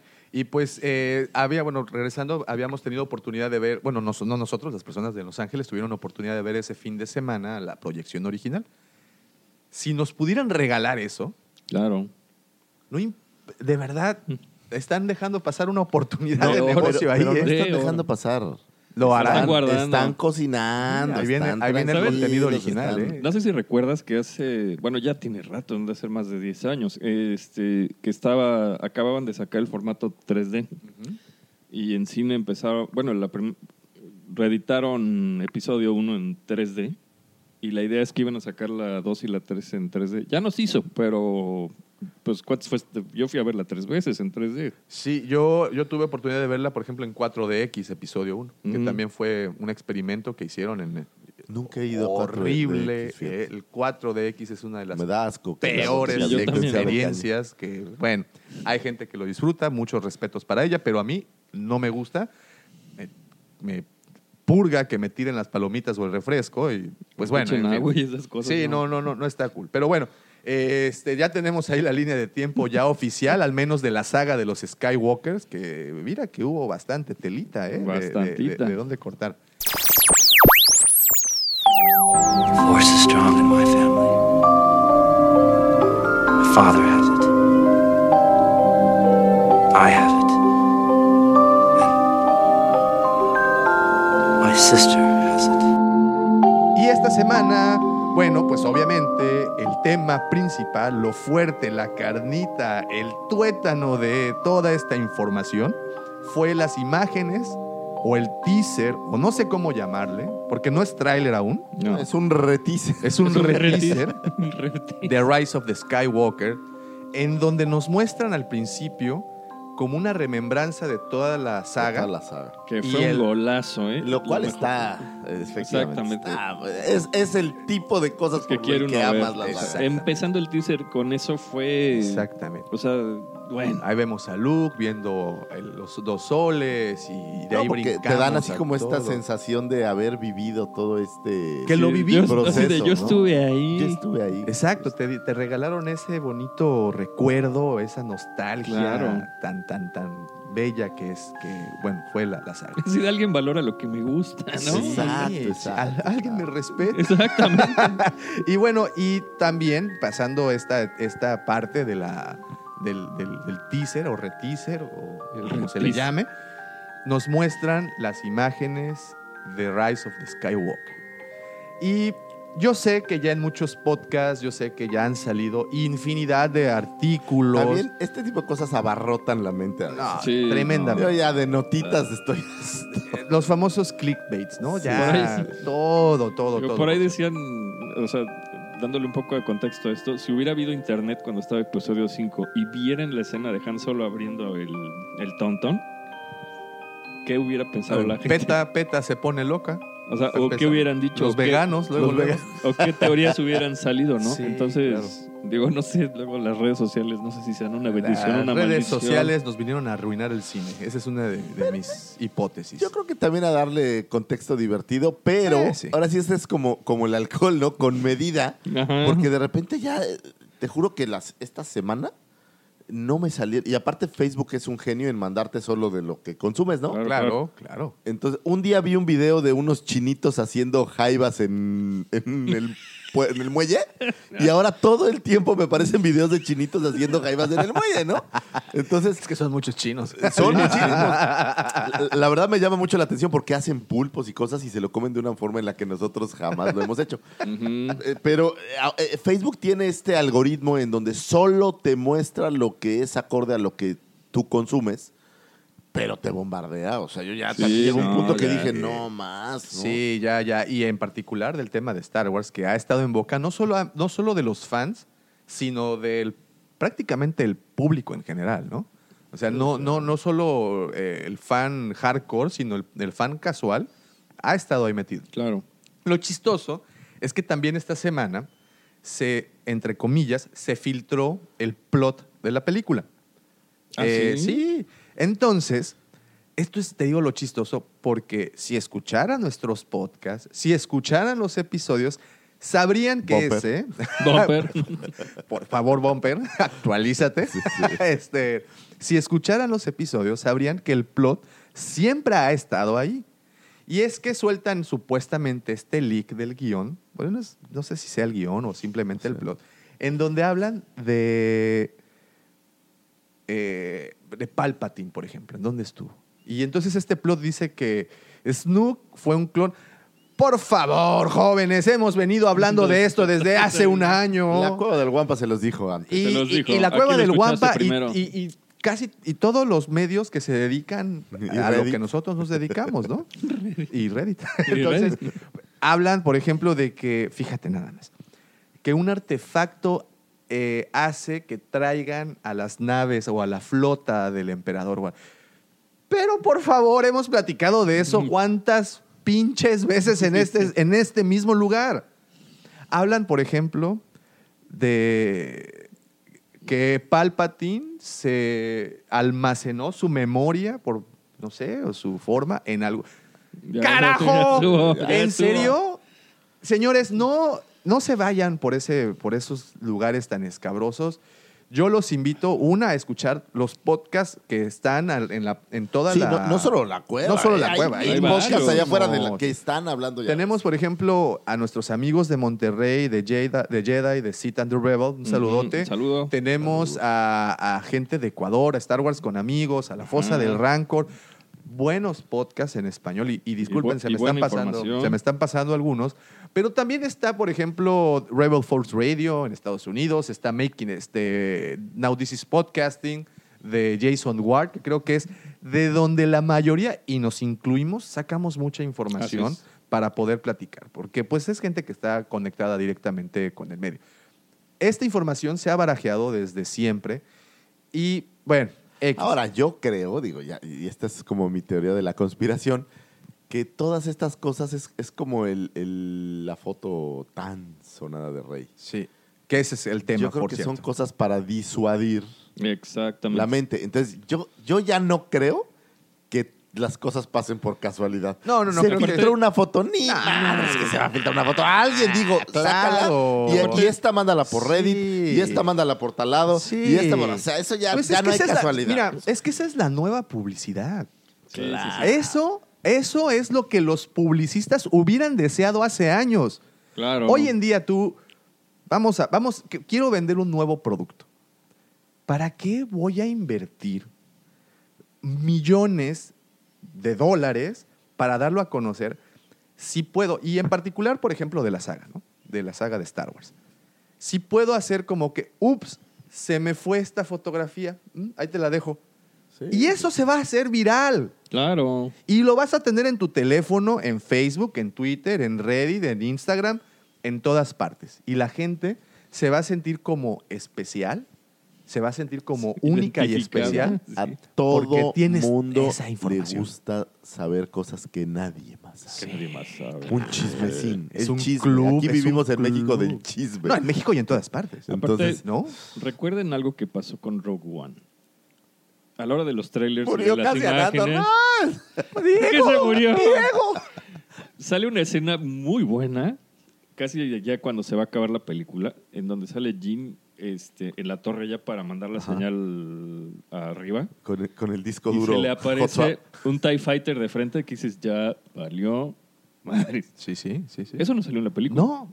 No, no, no. También hay muchas cosas que nos muestran, como Ah, dices eh, ahí. y acuérdense que todas, y esto es todas Ujú. las películas en el mundo, tienen escenas que no incluyen Claro. para mantener continuidad, porque no les gustó cómo quedó, por No. cualquier razón. Entonces, hay mucho material que no siempre ves en Mi las punto es que salió en el tráiler y es levantó el hype Claro, y, muchísimo. Y este y no salió. sí, sí. Bueno, y de estas imágenes, antes de pasar, bueno, eh, como saben, el tema de hoy es los Jedi y sus diferentes colores. Por- por- pues sí, son sí. ¿no? las diferentes divisiones. Pero antes de abordar ese tema, ¿qué imagen de las que nos mostraron les gustó más en ese tráiler, teaser o lo que sea? A mí, sin duda alguna, pues es la idea de Rey, ¿no? Claro. ¿Es la mejor escena? No sé si la mejor, pero es, es lo más disruptivo del tráiler. Porque al final de cuentas, tú sabías, es Disney, Que va a ser una historia donde el bien le va a ganar al mal, es el cierre, difícilmente vas a dejar que gane un malo. Ya lo habíamos platicado alguna vez, películas donde ganan los malos lamentablemente son pocas. Y digo lamentablemente porque a mí sí me gusta ver estas Sí, cosas extrañas. estaría genial. Pero sabes, sabes de qué va. O sea, sabes que van a pelear Kylo con Rey, sabes que al final el bien le va a ganar al mal, pero esta simple fotografía hace que haya como esta idea de La comidilla. La co- y si no, Sí. y si Saben, ahora resulta sí. que no? Esos bastardos saben cómo hacernos, ponernos a pensar. Exacto, ¿no? Exacto. Sí, lo Sí, sé, ¿no? lo sé, lo sé, lo sé. Y bueno, y ahora, ahora, vámonos a esa escena y a todo lo que le da pie a este capítulo. Rey o la Dark Rey, Dark Ray. como ya la titularon, como ya la, la bautizaron. Tenemos a esta imagen en donde Rey de repente abre un sable que, por cierto, está bien chingón. Es que aparte de eso, ¿no? Es, es como el, Estás el-. Razor Sable o cómo le llamarán. No Ah, sé. sí, la navaja suiza, ¿no? Había unas imágenes ahí. Sí, no sé, pero en serio que abre esto porque no fue no fue como por ejemplo el de Darth Maul, ¿no? Que primero boom, abre Sí. de un lado y boom, después abre del otro. No, no, no. Este fue una especie de como- se me hace como de las navajas estas de pandillero Ándale, sí. que se abre a la mitad y aparece el sonido. El Exacto. sonido que le pusieron en, en esta ocasión no es un... O sea, sé que los sables tienen un sonido muy particular cuando son activados. Pero este, no sé, a mí me sonó diferente. No sé si ustedes piensan... Suena muy, bueno, yo lo que alcancé a escuchar es como el de Kylo Ren. Fíjate, no, porque el de Kylo Ren habíamos platicado también que es una energía muy eh, fuerte, con- o sea, que tiene que mantener en control y se escucha este Crujido, ¿no? como Sí. así como, como muy eléctrico. No, este en- suena como más limpio, pero, pero a la vez tiene un yo no sé qué, qué, qué sé yo. Que ¿Qué sé. Pero bueno, antes de todo eso, ¿qué piensan que es eso? ¿Una visión? ¿Algo que realmente sucederá? ¿Algo Yo- que A mí pasó? No me cabe la menor duda que es algo que es una visión. Yo creo que es una visión. Acuérdate que para llegar a convertirte en un fully Jedi, Hay que darle. necesitas pasar ciertas pruebas. Sí. Y una de ellas es luchar contra tu yo interno. Y esto lo vemos muy claro cuando Luke tiene que meterse eh, a la cueva en Dagobah Ujú. y confrontar al Vader, que es él. Que era él, esta ¿no? idea, Era su enemigo Entonces yo principal. pienso, digo, soy yo y a lo mejor me equivoco, que es una visión de Rey en donde ella se está viendo a sí misma como la mala, o visión a lo mejor de Kyle o de alguien más, donde están viendo que Rey pudiera caer al... Yo se lo oscuro. platicaba a Dago en la mañana. Este, si ves un Jedi oscuro, es un Jedi que recibió entrenamiento y de alguna manera este, cayó al lado oscuro. Y Luke se da cuenta cuando lo está entrenando que hay posibilidad de que eso pase. Y por eso dice, hijo, mano, esto... Sí. sí, Ahora, también Entonces- acuérdate de, de una cosa. Ajá, Luke en el regreso del Jedi viste de negro exacto. y es un Jedi. Sí. Entonces tampoco que ella esté vestida. Aquí lo que es como emblemático es el sable rojo. Exacto. ¿Cómo le hizo para obtener sus un ojeras. sable Y sus rojo? ojeras. Sí, pero pues eso. La Rey Zombie. Porque trae, trae este, sí, sí. trae como esta capucha, entonces también, eh, o sea, hay sombras y demás, ¿no? Pero eh, lo que es como muy llamativo es que el sable es, rojo. Y eso, pues sabemos que solo los Sith y bla, bla, bla. Entonces, pero yo creo que es una visión, porque de entrada, pues a menos de que se haya ido a buscar Kyber Crystals en algún lado, y bueno, tiene tres sables a su disposición, pero Yo también coincido que, que es una visión porque, híjole, ya meterte que ya que, que Rey se vuelva así y cosas así, ya está muy elaborado. tienes toda la razón. Creo que no hay tiempo para No ello. hay tiempo. Eso es lo que estoy totalmente de acuerdo Sí. Estamos hablando de que parte de la información que nos han soltado es que tiene una duración aproximadamente de 135, 140 minutos. O sea, estamos hablando que son dos horas y fracción. No van a alcanzar a poner todo ese, esa, ese desarrollo y ese... No van a alcanzar. No lo creo tampoco. No. Entonces, si nos vamos a la historia, o como el ejemplo y lo más claro es esa imagen de, de Luke en la cueva en Dagobah, que tiene, la- que tiene una visión.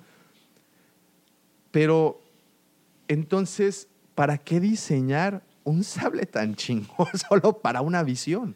¿Por qué ¿Por no qué le no? ponen o por qué no aparece? ¿No sería más representativo que usara, por mencionar uno, el sable, sea de Vader, que lo tenga ella en la mano, o sea incluso el de Kylo? Pero acuérdate, justamente es eso. Lo que quieren es disuadir al público. Exacto. E- Esta Es que vida está está hecha. fregón el sable. Ahora estamos hechos de spoilers. Sí, sí, Y sí. vivimos del spoiler. De la spoilereada. Entonces, la única forma de combatir el spoiler es soltar cosas que parecen otras cosas. Ajá. Aventar señuelos o camuflajear cosas. Cosas que no son Entonces, cosas. si tú ves que está tan elaborado, dices, no manches, esta vieja se volvió mala a fuerza. Oye, oye, ya tronó ver, el cohete ya, rápido. ¿Qué pasaría, por ejemplo, que todo el tiempo Rey Obscura era la que de verdad existía y Reylan, la que conocimos en, en, Haku, en Yaku, Yaku, perdón, era el clon? Y que de repente se topan así como ese meme del hombre araña y se señalan. ¡Eres tú! güey! ¿Dónde has estado? No, porque parte de la eh, de las mil teorías que hay allá afuera es que Rey es una hija de Palpatine, dos Palpatine tomó su cuerpo, que yo también quisiera hacerlo, pero bueno, no el de Palpatine, el de Rey. Iba a decir eso. Pero que bueno, ya le metí freno de mano. Sí, sí. Te o que sea un clon al igual que A lo mí- fue Snook. Yo te digo una cosa. O sea, son teorías. yo no creo que vaya a haber tantos clones. No. O sea, ya hubo clones. No debería haber clones para empezar. No, o sea, yo creo que, que los clones ya no va a ser un... O sea, solucionarlo por medio de un clon creo que está triste. Está Es muy feo. Como que les faltó imaginación. Ya tuvimos 3.000 clones ahí. ¿Qué tal que empieza la película y lo primero que te muestran es eso? Y de sí, yo también Rey pienso algo despierta y dice, parecido. Uh, Así. Pero, ¿qué está pasando? Exacto. Sí, O sea- yo también pienso eso. Yo también pienso que será de las primeras escenas. No lo sé. O sea, una vez más, estamos especulando.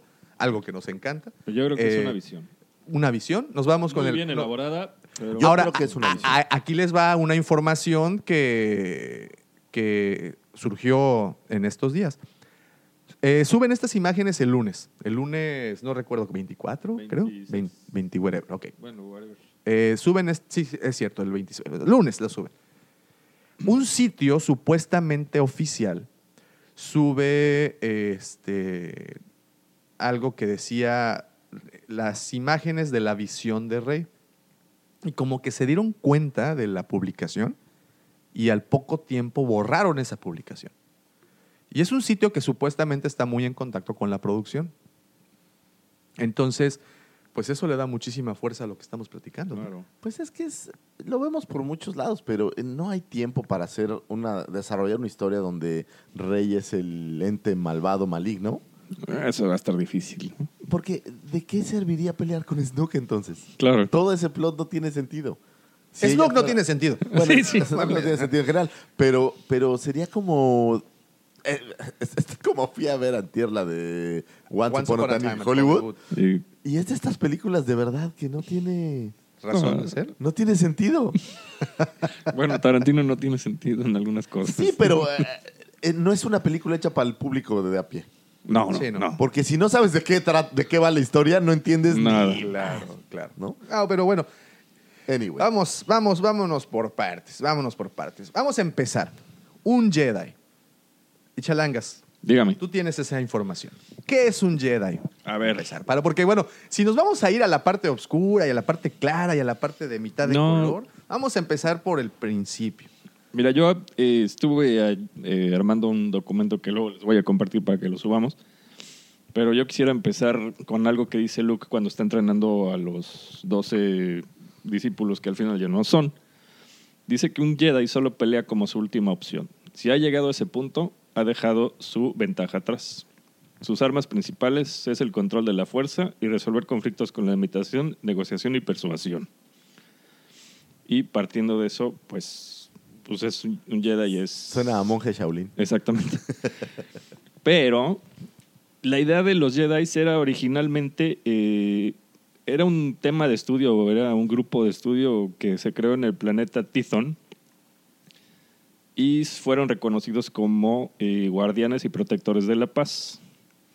Y eh, eran muy pocos para esos tiempos y en épocas de conflicto se veían rebasados.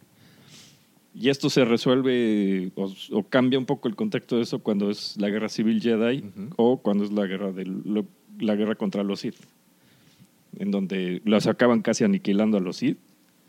Y puedes dividir la época de los Jedi entre, eh, entre dos épocas. Eh, antes de la reforma Rusan, que es este, cuando acaba la guerra contra los Sith, y después, porque antes de, que, antes de esa reforma, eh, pues eran pues eran más relajados, ¿no? Ocupaban blasters, eh, no era necesario usar túnicas, aunque los maestros sí lo hacían, pero los demás pues no era necesario. Sí ocupaban la espada láser, pero tenían eran más como guerreros. Sí, sí. Y llega la reforma Rusán y eh, se empieza a armar la República y el Senado. Y los Jedi se reforman de tal manera para que no los consideren como un ejército que, se, que los puede, que puede tomar la galaxia. Que no fueran amenazantes. Exacto, que no fueran amenazantes. Entonces se vuelven más, eh, se abocan más a la fuerza, dejan los blasters, eh, usan túnicas y se vuelven más a la meditación, a, a persuasión y a darle un poco más de contexto. Y, pero siguen cuidando la paz de la galaxia, ¿no? Pero ¿sabes qué es bien curioso? El otro día yo meditaba que los Jedi son esta versión donde todo es bueno, todo es balance, todo es lo que sea. Pero son los eh, guerreros más manipuladores Exactamente. que puedas ver. O sea, es este rollo donde yo puedo hacer un inception en tu mente y hacerte hacer algo. Eso es malo. Es malo. eso es súper malo. Aparte, ¿No? digo, dividen la- las categorías de Jedi. Hay un, digo, se los voy a compartir después, pero hay un chorro de subdivisiones.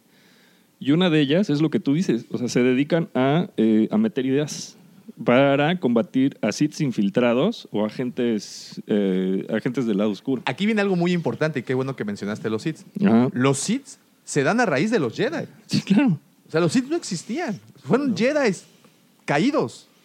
Bueno, que ahí viene todo un escalafón de cosas, ¿no? Ahora, Que pero llegaremos ¿no, a ese ¿No te punto. suena bíblico eso? Totalmente, Sí, claro. pero ahí te va, Una mira. copia vara, vara, yo, yo vara, quiero, vara, vara, vara. Me, me voy a ir un Digo- poquito a, a la etimología Sí, dale, de, la, dale. de la palabra. Dice que algunos afirman que la palabra Jedi fue tomada por George Lucas del japonés eh, Jidai Jeki, que significa drama de época, centrado en, un mun- en el mundo de los samuráis.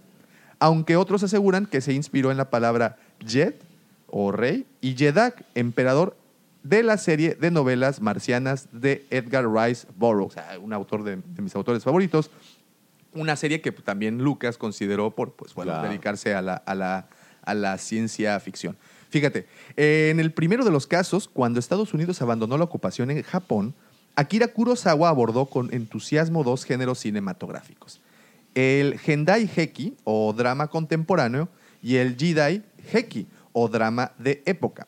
Las películas de samuráis que cautivaron al joven George Lucas no solo pudieron inspirarlo en el nombre de la orden, Jedi, sino también en la estética, los combates de espada, el aspecto de las armaduras imperiales, muchos de los personajes y hasta algunos eh, planos calcaditos de esas, de esas películas. Entonces, tomando lo que tú mencionabas de las túnicas y todo esto, bueno, la estética japonesa, ese, eh, Es- y, y ese pu- puritanismo es la palabra, ¿no? ¿Quién sabe? Pero Pues, bueno, ¿ustedes me entienden? ¿Sabes Sí, sí. cómo lo veo? Lo- los veo como estos monjes católicos que no pueden hacer nada, vi- Violan, Eh, perdón, pero... pero pues, son unos hijos de la fregada, ¿no? Sí, sí. Entonces, eh, digo, no todos, eh, hablo, no, aquí no hablamos de religión en este lugar. No, no, no. Pero, pero son estas versiones como un poco hipócritas, creo yo. Totalmente.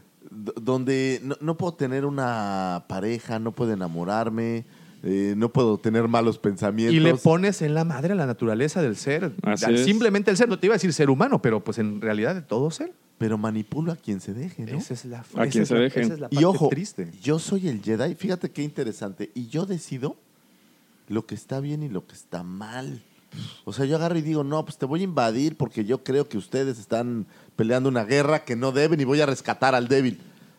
Pero, espérame, yo creo que la única forma de ser así es, es ser imparcial, no es mi problema. No, pero no, no realmente no era. No ser metichón, pero Lo que estos están metidos en todo. Exacto. Es lo que platicábamos el otro día en el en vivo, que los invito todos los jueves, vamos a intentar tener en vivos. Eh, dicen que la parte buena lo tienen los Jedi, lo que acabas de decir. Y voy a irme a un, a un capítulo, a una parte del libro Deuda de Vida de Aftermath, en donde Kashyyyk está invadido por los imperiales. La República no quiere ayudarle a Solo a, re- a- a liberar a Kashyyyk, porque también Chewbacca está metido ahí. Chewbacca es su brother. ¿Por qué no lo quiere ayudar? Porque Kashyyyk no representa nada que pueda la República aprovechar a nivel estratégico o de recursos. Este es el, este es el gran punto de todo esto. ¿Quién está bien? ¿Quién está mal? Entonces, si lo llevamos a este ejemplo, si llevamos al, ejemplo de los, de, los, de los Jedi, ¿quién, Estás hablando de una galaxia extensa en donde 10.000 formas y mentes y formas de pensar y filosofías y todo esto están presentes, están ahí flotando. ¿Quién les dijo que lo que estaban haciendo era el bien? Cuando acabas de decir algo clave, cuando están reprimiendo absolutamente toda la naturaleza de un ser y los Sith, que ahora sabemos que son Jedis caídos, o, o de, de ahí surgen, De ahí surgen. dicen, abrázalo, sé parte de ello. ¿No es lo que dice el budismo, creo? O sea, Mm. acéptate. O los memes de esos de Miguel Ángel Cornejo. Mira, eh, eh, yo lo veo desde el, el Jedi Code, que es este código por el que se norman todos los Jedi. Y de acuerdo a la versión de George de mm, Luke Skywalker, que después la refinan un poco, la primera mm, frase o la primera parte de este código es There is no emotion, there is peace. Es decir, yo reprimo mis emociones, ojo, no aprendo de ellas, no manejo mis emociones, no hago que estas emociones fluyan. Yo reprimo las emociones para tener paz. Pero reprimir emociones Es, es no muy, es, muy, no está no es nada sano. Pero déjate de eso, no es control. No. O sea, una cosa es controlar, que es muy diferente, y otra es decir, ay, yo no voy a sentir nada y no me voy a enamorar de nadie para, para no sentir dolor y no, y no sentir. No, espérame. Cuando eso es parte de la naturaleza. parte Pero- de la naturaleza, ¿no? Decía, o sea, la doctrina decía que no tenías que tener lazos sentimentales, pero era ampliamente sabido que había relaciones, bueno, o sea, Kit Fisto y Ayla Secura ahí andan dándose unos... Pero, pero no. Y no Anakin puede- y Padme, incluso hay Padawans también que le entran, o sea, en lo oscurito, ¿eh? Sí, Pues si tú no- revisas no las cámaras de seguridad así. del templo Jedi, debe Han de ser toda una cosas. pachanga, ¿eh? There is no passion, there is serenity. Que Eso es otra O gran sea, falacia. La pasión Y a mí que no me digan que no tienen una pasión para pelear, para practicar, para hacer todas las cosas. Para, para proteger. Para proteger. Exactamente, o sea, ellos son pura pasión. O sea, como ellos quieren manejarlo. Sí, bueno, pero- no sexualizada, ¿no? que esa es la- Sí, posiblemente pero- la pero- parte que... Pero hablemos de, de pasión para hacer las cosas. Claro. Pero si no tienes pasión, no tienes estas, esta fuerza de voluntad, Claro. estas ganas, esta decisión. Para seguir O sea, un ideal tienes que tener pasión, ¿no? Entonces yo creo que se contrapone un poco esta idea de, de somos los buenos perfectos contra y todo es- es- se me figura a mí como esto de yo estoy bien, todos están mal. Es que así Haz de cuenta la 4T. Sí, La 4T. es que, mira, partiendo eh, de, de lo que les platicaba, empiezan a trabajar muy de cerca con el Senado. O sea, están casi hombro con hombro. Y lo ves en la, en la trilogía, en la... Bueno, episodio 1, 2 y 3, ¿no? O sea, no has- uno no avanza sin el otro. Y, eh, y ves, o sea, tienen diferentes categorías. Hay Jedis que están trabajando muy de cerca con el Senado en toma de decisiones. Hay embajadores incluso que están en planetas en donde andan viendo que no se les salgan del cuadril. Sí, sí. Hay este, scouts y hay, este, hay incluso pilotos. Eh, hay que enseñan con el sable a pelear. Este, o, sea, o sea, tienen todos los flancos cubiertos. o sea, Sí, sí, sí. La policía del universo, exacto. ¿no? Es, a mí se me figura como la Santa Inquisición. Ándale. Ese es, ese es- yo así definiría a, a la orden, ta- tan exagerados como la Santa Inquisición. O sea, no puedes hacer nada. ¿No? Y tienen un, eh, bueno, un instrumento muy bien armado en donde están buscando sensibles a la fuerza o niños que sean sensibles a la fuerza en toda la galaxia. ¿Y, y te acuerdas quiénes fueron los últimos que hicieron eso? Los nazis. Sí, totalmente. No, no, es la raza aria. Sí, sí. Busquemos especímenes perfectos para alinearnos a nuestro ejército. Ojo, no es cualquiera, es un güey que sea perfecto y que esté hecho. Aquí a, a lo mejor tropicalizado un poco a la fuerza, Sí. pero al final del día es discrimina al chafalón Ajá. Y solo busca los especímenes perfectos para lo nuestro. Eso es... Y este. Y digo, normalmente te, descri- te describen las categorías, o sea, Youngling, Padawan, eh, Caballero y Maestro, ¿no? Y eh, un maestro, bueno, un, un caballero solo puede tener un Padawan. Pero si las circunstancias lo ameritan, le pueden asignar más Padawans a un caballero para que los entrene en lo que sea necesario. O sea, ya, y ya estás hablando de otras cosas, ¿no? O sea, puede ser, bueno, vamos a entre- a entrenar ingenieros, o vamos a entrenar médicos, o vamos a entrenar otro tipo de cuestiones. Y también este, se les pueden asignar rangos militares, o sea, generales, como lo vimos. en- Como Obi-Wan, ¿no?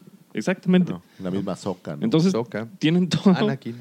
todo amarrado de tal manera que no se les va un hilo. O sea, Sí, como, no- como muy bien controlado, muy bien jerarquizado y, y- y tienen ahí un, ¿cómo se le llama? Un, or- un organigrama bastante bien establecido.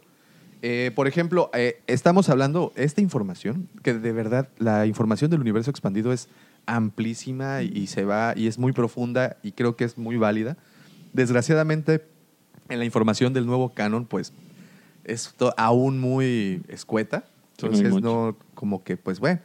Y dentro eh, de este nuevo canon, pues dicen que el nombre de Jedi oye, proviene del planeta Jedha, que es de donde, pues como sabemos ya, extraían los los Kyber. Y, y- y todo. Era como un gran planeta. Dentro de este planeta, lo podemos ver ahora- actualmente en los cómics, existían estos guardianes de la fuerza, o guardianes también conocidos como de los Kyber. Los guardianes Estos- estos eh, monjes eh, alienígenas, no humanos, que se dedicaban precisamente a resguardar eso. Y estos tipos, en, en un, no recuerdo, creo que se llama la- el cómic eh, Cenizas de Jedha, sí, o La Sombra de Jedha, no recuerdo. A los Jedi no los tienen en, ningún, en un buen concepto. Ellos como guardianes de la fuerza, como religiosos o como esta- estas entidades que protegen eso, a los Jedi no los tienen en- así como que en la mejor de las estimas, ¿eh? Es que velo de esta manera, los entes más poderosos con la fuerza no creo que sean ni los Sith ni los Jedi. Tienes, No. me gusta mucho este personaje, el, el Bendu. que, se le aparece a este Canán. Que es una entidad sumamente asociada con la fuerza, pero no es ni bueno ni malo. Así es. Que, que es lo que creo yo que sería la idea original. Yo creo que cualquier facción en donde discrimines a otra nunca va a ser Hay el- hay realmente problemas, ¿no? justo, por decirlo así. Una ¿no? de las mejores maneras como lo plasmaron fue en la, en la serie de Clone Wars, en, en- en la, en la, ¿cómo se le llama? Bueno, en, cuando van a, ay, se me olvidó el nombre, donde está el padre, el hijo y la, y la, y la hija. Mortis. Mortis. Mortis. Creo que esa es la mejor manera como pueden explicar la, la manera de cómo funciona la fuerza y cómo es o cómo tendría que ser. Donde es el mal o lo que se considera mal es necesario. También la contraparte para que exista un balance es necesario. O sea, no puedes ser feliz si no conoces la tristeza. No puedes saber qué es algo frío si no conoces qué es algo caliente. Entonces, si estamos hablando, En las palabras de BBC Podcast, ¿cómo saber si una canción te va a gustar si todas te gustan? exacto. ¿no? Entonces, bajo la ideología de los Jedi, ¿cómo pueden saberlo si están reprimiendo absolutamente todo el sentimiento natural, una vez más? Ahora, ¿No? y, y- y, ojo, hay afecto por todos lados, ¿no? Claro. El maestro, su padawan es, pues, es como un hijo, güey. Ajá. Entonces, por mucho que, que digan que no haya... No te apegues güey, a nada. Hay apego. Pues, claro. Y el apego que tiene Obi-Wan a Anakin, o el apego que tiene el mismo Yoda a Luke, o sea, es- estas cosas Sí. se generan lazos. Y no puedes decir, no hay lazos. No, no es... O sea, es un ejército donde todo el mundo es hipócrita. Y robotizado. Y robotizados, No, no, no. Esto es- Entonces- hay en esta película de eh, Jóvenes Brujas, Ah, sí. hay una escena que me gusta mucho que creo que, que va mucho con esto. Eh, eh, ellas hablan de una, de una entidad que se llama Manun. Y entonces le pregunta a una de las chicas a otra, le dice, bueno, pero ¿quién es Manun? Y le dice, mira, si hubiera un partido de fútbol y estuviera Dios contra Satanás jugando, Manun sería el estadio. El campo. Sería El el, campo. campo. Sí. Sería el aire que respiran. Lo mismo creo que debe de pasar con la fuerza. Tienes Sith, tienes Jedi, pero realmente la fuerza está on top of them. Sí. Sí, sí, sí. Y ni que buenos ni malos, ¿eh? Si hubiera una isla desierta donde fueran caníbales, pues a lo mejor porque tus creencias y porque nos han enseñado que comer otros humanos está mal, Claro. tú asumirías que está mal, pero para ellos no es un, no es Claro. un problema. Lo mismo creo que pasa con los Jedi. O sea, está mal ser Sith porque yo digo que está mal, pero en una galaxia tan vasta, Sí, no. yo, yo, yo no creo que Ahora, así, ¿no? ¿qué sucede con estos Jedi que empiezan a cuestionar todo esto? Que empiezan a caminar por el borde. Los catalogan y es y aquí es en donde empieza a agarrar forma la plática y la dirección que queremos llegar con Rey. Los empiezan a catalogar y una de las primeras categorías que conocemos, o bueno, de las denominaciones, es el Jedi Gris. Un Jedi Gris era un término usado por el Consejo Jedi que describía a un elemento que operaba independiente y a menudo al margen de las órdenes de los del Consejo. Sí, que los cuestionaba. Era, era un Jedi muy, muy chafa.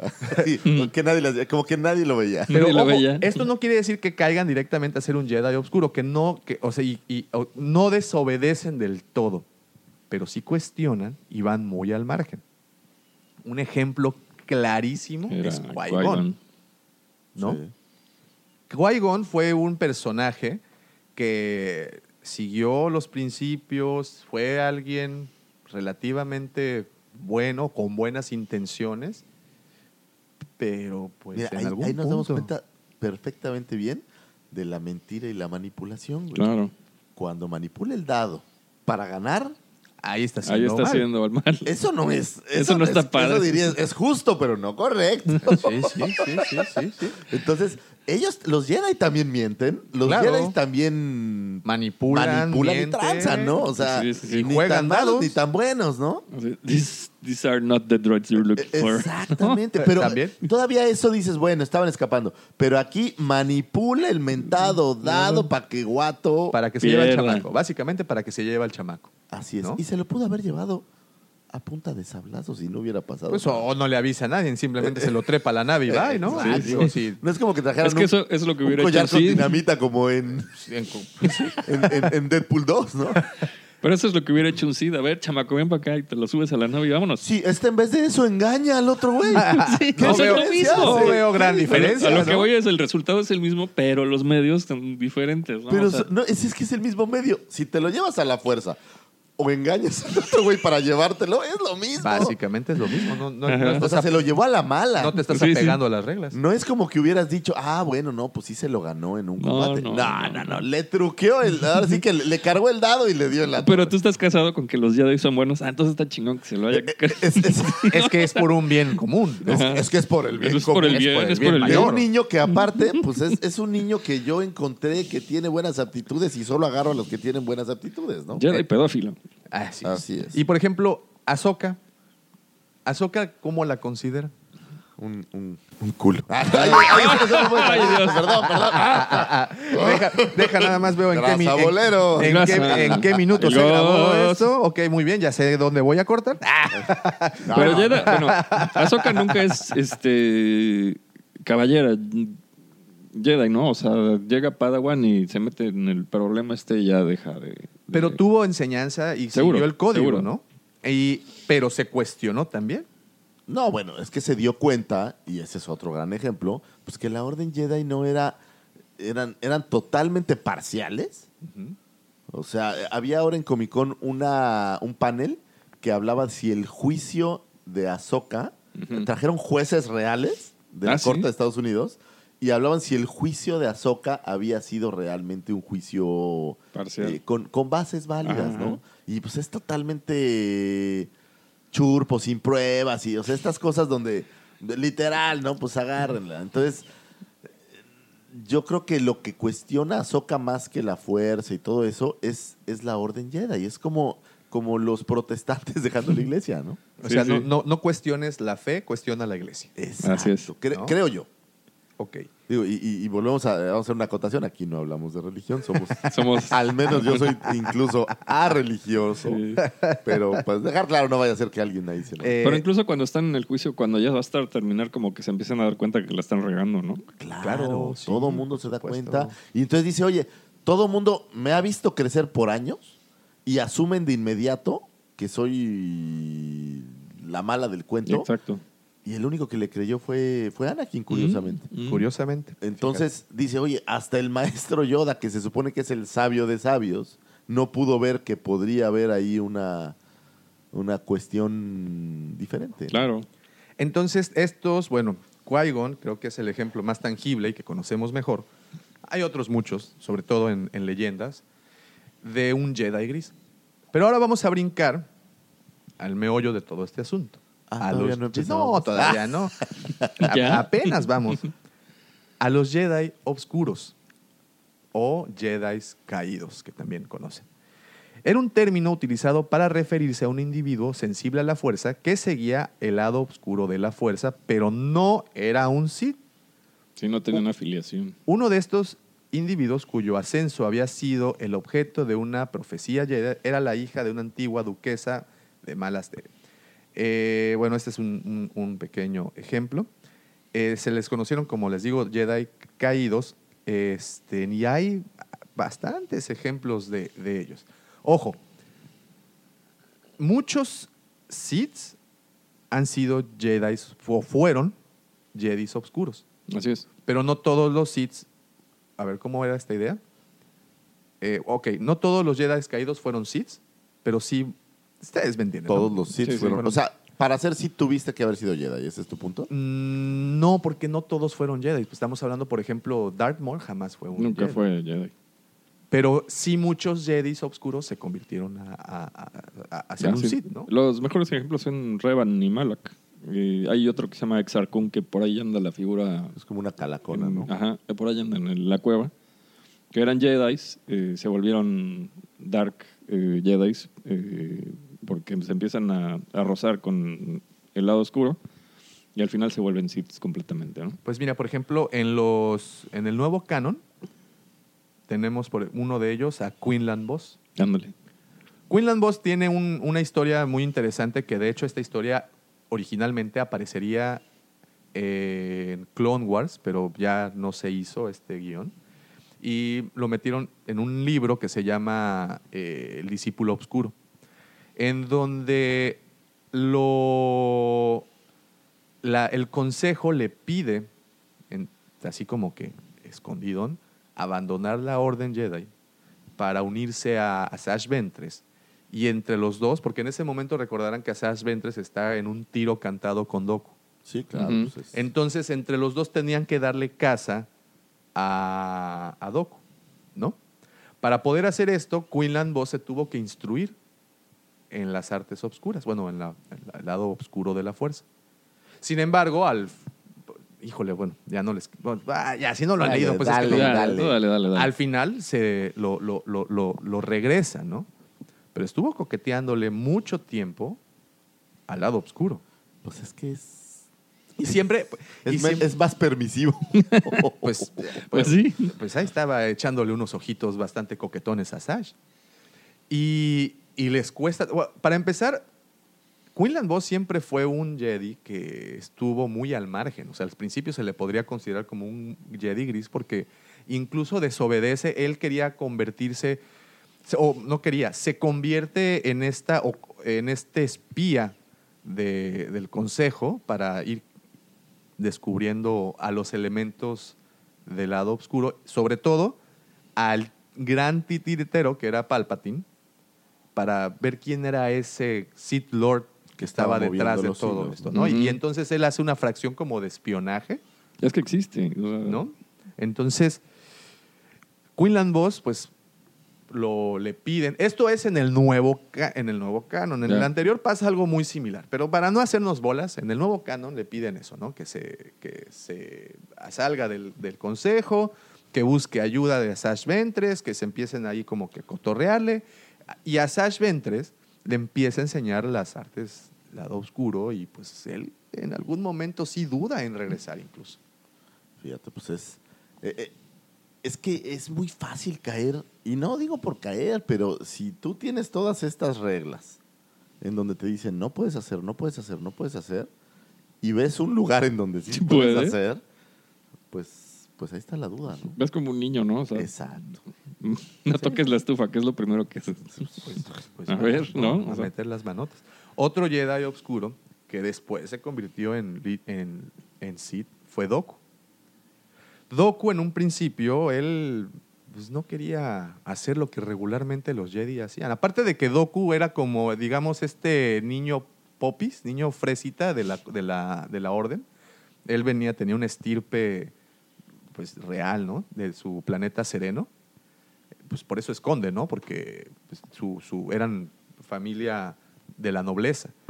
Entonces no quiere asumir estos papeles y él lo que quiere hacer es ir a negociar, quiere ser más político en la historia esta, quiere ser este negociador, este pacificador.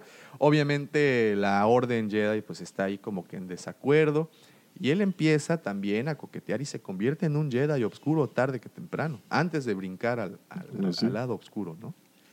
Y un Jedi oscuro que, que- que incluso tuvo un entrenamiento, pero pues al final no se convierte en Sith, fue precisamente Asash Ventres. Asash Ventres no fue un, no fue un Sith per se, tampoco No. fue un Jedi, o sea, pero recibió entrenamiento Jedi.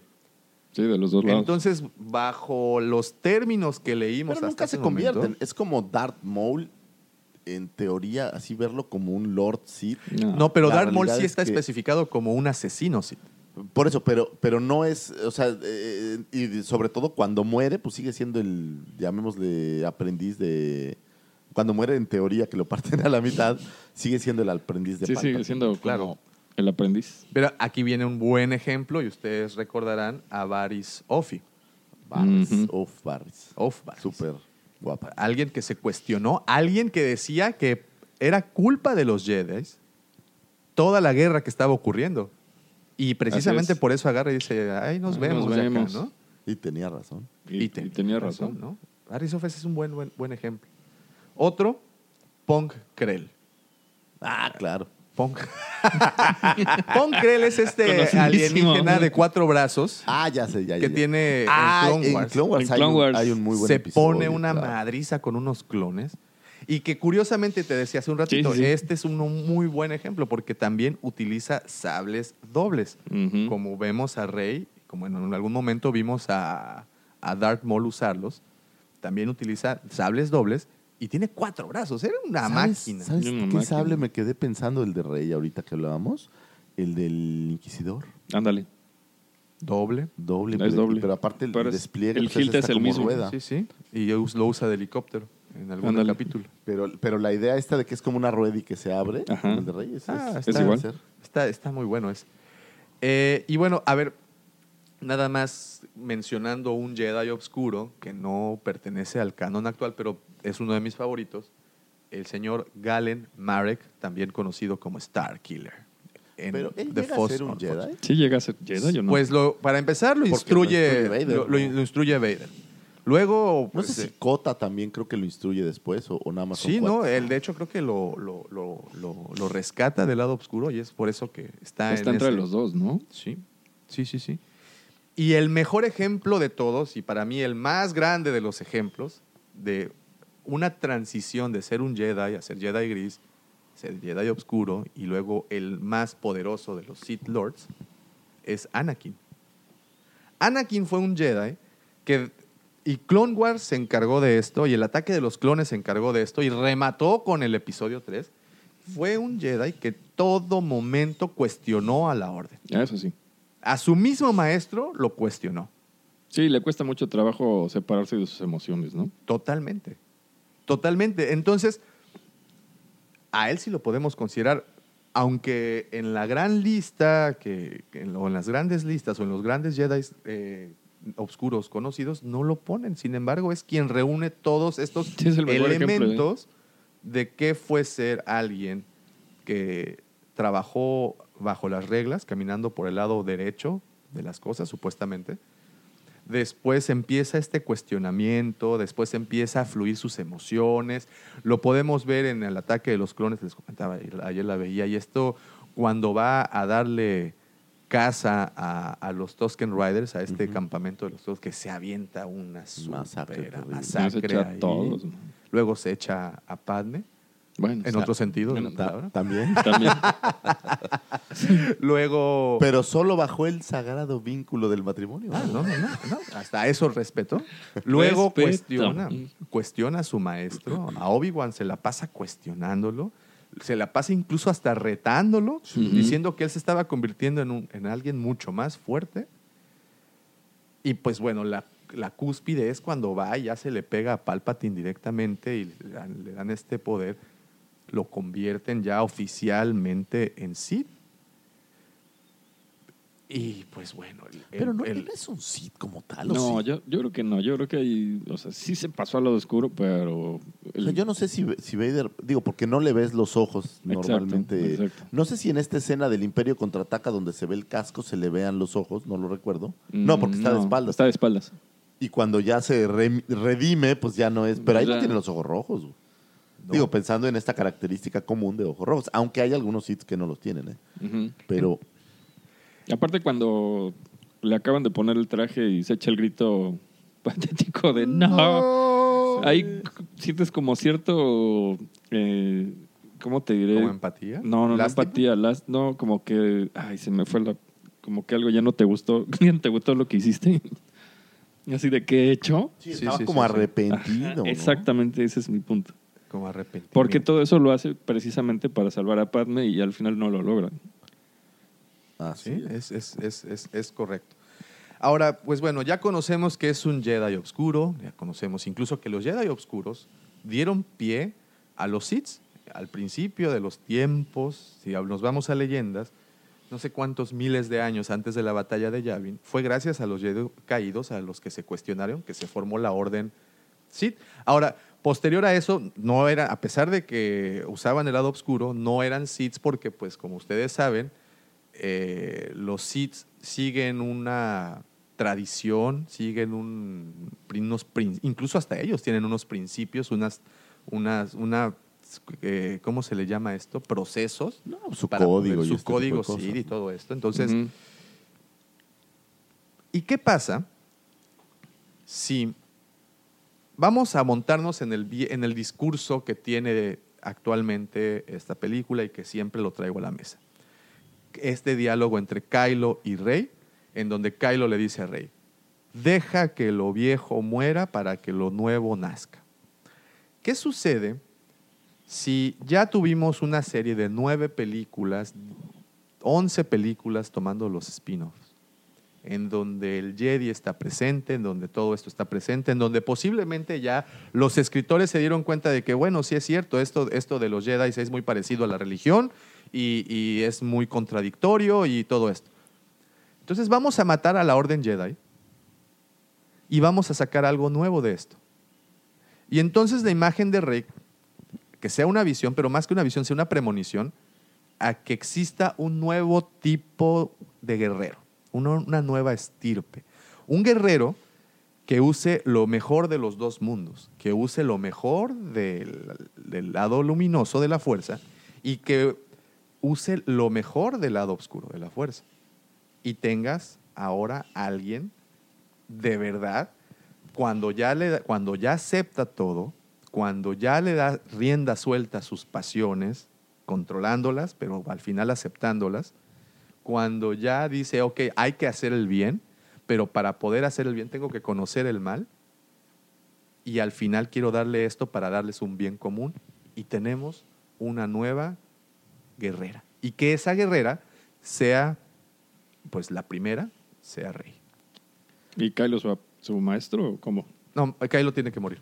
Ok. Sí, yo creo que también que Kylo... Sí, Kylo Kylo tiene- tiene que morir. Sí, él sí, no, él Pero sí es, tiene es que morir. Disney, quién sabe si alguien muera. A todos.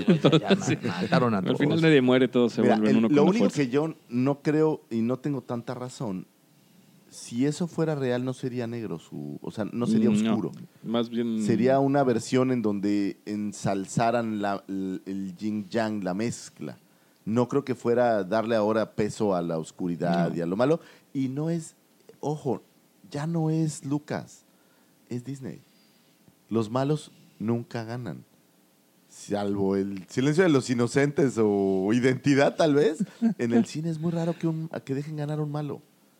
Sí, Sí, no, sí. y Disney no lo va a hacer. O sea, Entonces, y no, Disney no lo va a hacer. O sea, no funciona así Disney. Aunque la teoría de, que- de que Jedi y Sith desaparezcan y aparezca algo nuevo no parece nada descabellado, ¿eh? No estoy en, o sea, estoy de acuerdo con eso. Con lo que no estoy de acuerdo es que Rey lo represente en esa fotografía. O sea, o en, en eso que vimos. Porque si eso fuera real, no haces una Rey oscura. Pero al final... O sea, le pones otro disfraz. Pero, por ejemplo, Exacto. acaba, mencionaste al principio a, a Luke en el regreso del Jedi utilizando un traje negro. Sí, pero nunca fue oscuro. Aquí tú ves a Rey con la capucha. Haz de cuenta que están simulando a Anakin cuando en el episodio 3 ya se vuelve malo de Malolandia. Ajá, ajá. Así la están poniendo a ella. Eh, Lo que yo digo es que Luke, aún con el traje negro, Sigue siendo Jedi. era John Bonachón, güey. Porque cuando en estas escenas eliminadas de la película del regreso del Jedi, cuando está armando el sable en la cueva esta, que no aparece en la película, lo podemos ver en los contenidos este, extras del, del Blu-ray, él, él usa una capucha y está armando ahí algo, o sea, sí sospechas, ¿no? Sí, pero no es oscuro. ¿Tú ves las sí. tomas? O sea, pensemos en la composición de las Sí, tomas sí. y no es, no se ve eh, malévolo, pues. Anakin Anakin lo ves y usó, un- pero, pero Anakin, por ejemplo, desde las guerras clon, eh, su, su indumentaria era oscura. Sí, pero no es malévolo. Bueno, Anakin ya era medio mal. Ya traía Sí, algo. pero tú, tú ve- compara, un- busca un Anakin y a esta foto de Rey la hacen ver un Sith o- un, Sí, no, o está un clavadísimo. malo de Malolandia. Eso es lo que nos, nos mostraron. Eso es lo que te tratan de hacer ver. Ahora- pero, Por lo mismo no creo que sea cierto. Yo creo que si la teoría va por donde dices que va, Rey de alguna manera va a tener que conocer el lado oscuro. Que ya, ¿De ya, ya. Bueno, a ver, Kylo, ven para acá. Pásame el jabón. Pásame Kylo. el jabón. Bueno, porque lo podemos ver en el, en el último Jedi cuando hace esta meditación que mencionabas Ajá. al principio, que, que Luke se asusta incluso porque Sí, sí. ella se va muy fácil y el, y el lado oscuro la atrae Rápido. prácticamente de inmediato, ¿no? Entonces, puede tener ese contacto, a lo mejor le puede dar permiso a ese sentimiento de, de entrar, pero Es, mi punto es que si sí va a haber una otro tipo de, de portador o, o de la, energía, bueno, una energía de la fuerza, tiene que conocer el lado oscuro de alguna manera. Ok. Entonces, conclusiones, señores. Esa rey que vimos, ya dijimos, pensamos, suponemos que es una visión. De no ser una visión, podría ser ya sea un clon des- o descartamos esa idea. Yo no voy por ahí. A mí no me gusta el Y a mí tampoco. Esa es una cosa muy barata, ¿no? Es, O sea, mu- es, es como, como cerrar recurso muy un barato. recurso, o a lo mejor si se les acabó el tiempo, pero pues ponle un clon. vámonos, Échale uno. ¿no? O- opción B. Palpatine la posee, posee el cuerpo de rey. Esa escena debe de ser asquerosa. Sí, Sí, sí, claro. digna de, A ver, de. Pornhub, pero ¿qué piensan de que lo posea? Tampoco Mm, me ¿no? encanta. Ok. No. Me suena más lógico que Ahora, el hay, emperador hay- se hay amarre una a teoría de la que no hemos hablado ahorita. ¿Qué tal que no es rey? ¿Y qué tal que es el personaje de Kerry Russell? Ah, vámonos. Pero, pero es Daisy Ridley la que aparece ahí. Pues estoy viendo unas fotos el otro día donde comparan Sí, y, sí, sí, y sí, yo también. pudiera ser que las sombras y todo sí, sí. dieran esa idea. Sí, yo también lo Yo creo que, viendo yo de creo cerca que y- Katie Russell era chava de Poe. Sí, puede ser.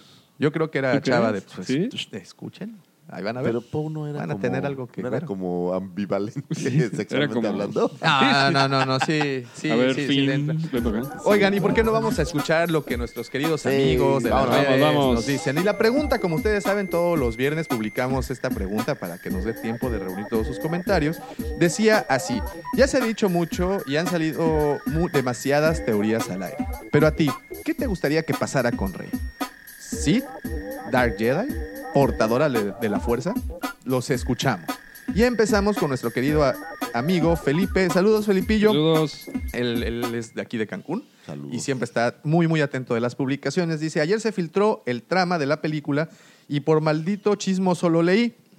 No sé si sea verdad y no diré lo que leía, pero del, por, para no dar spoilers, pero será una excelente película. Pues muy bien. Tenemos a nuestro querido amigo Pablo. Saludos, Pablito, hasta Chile. saludos.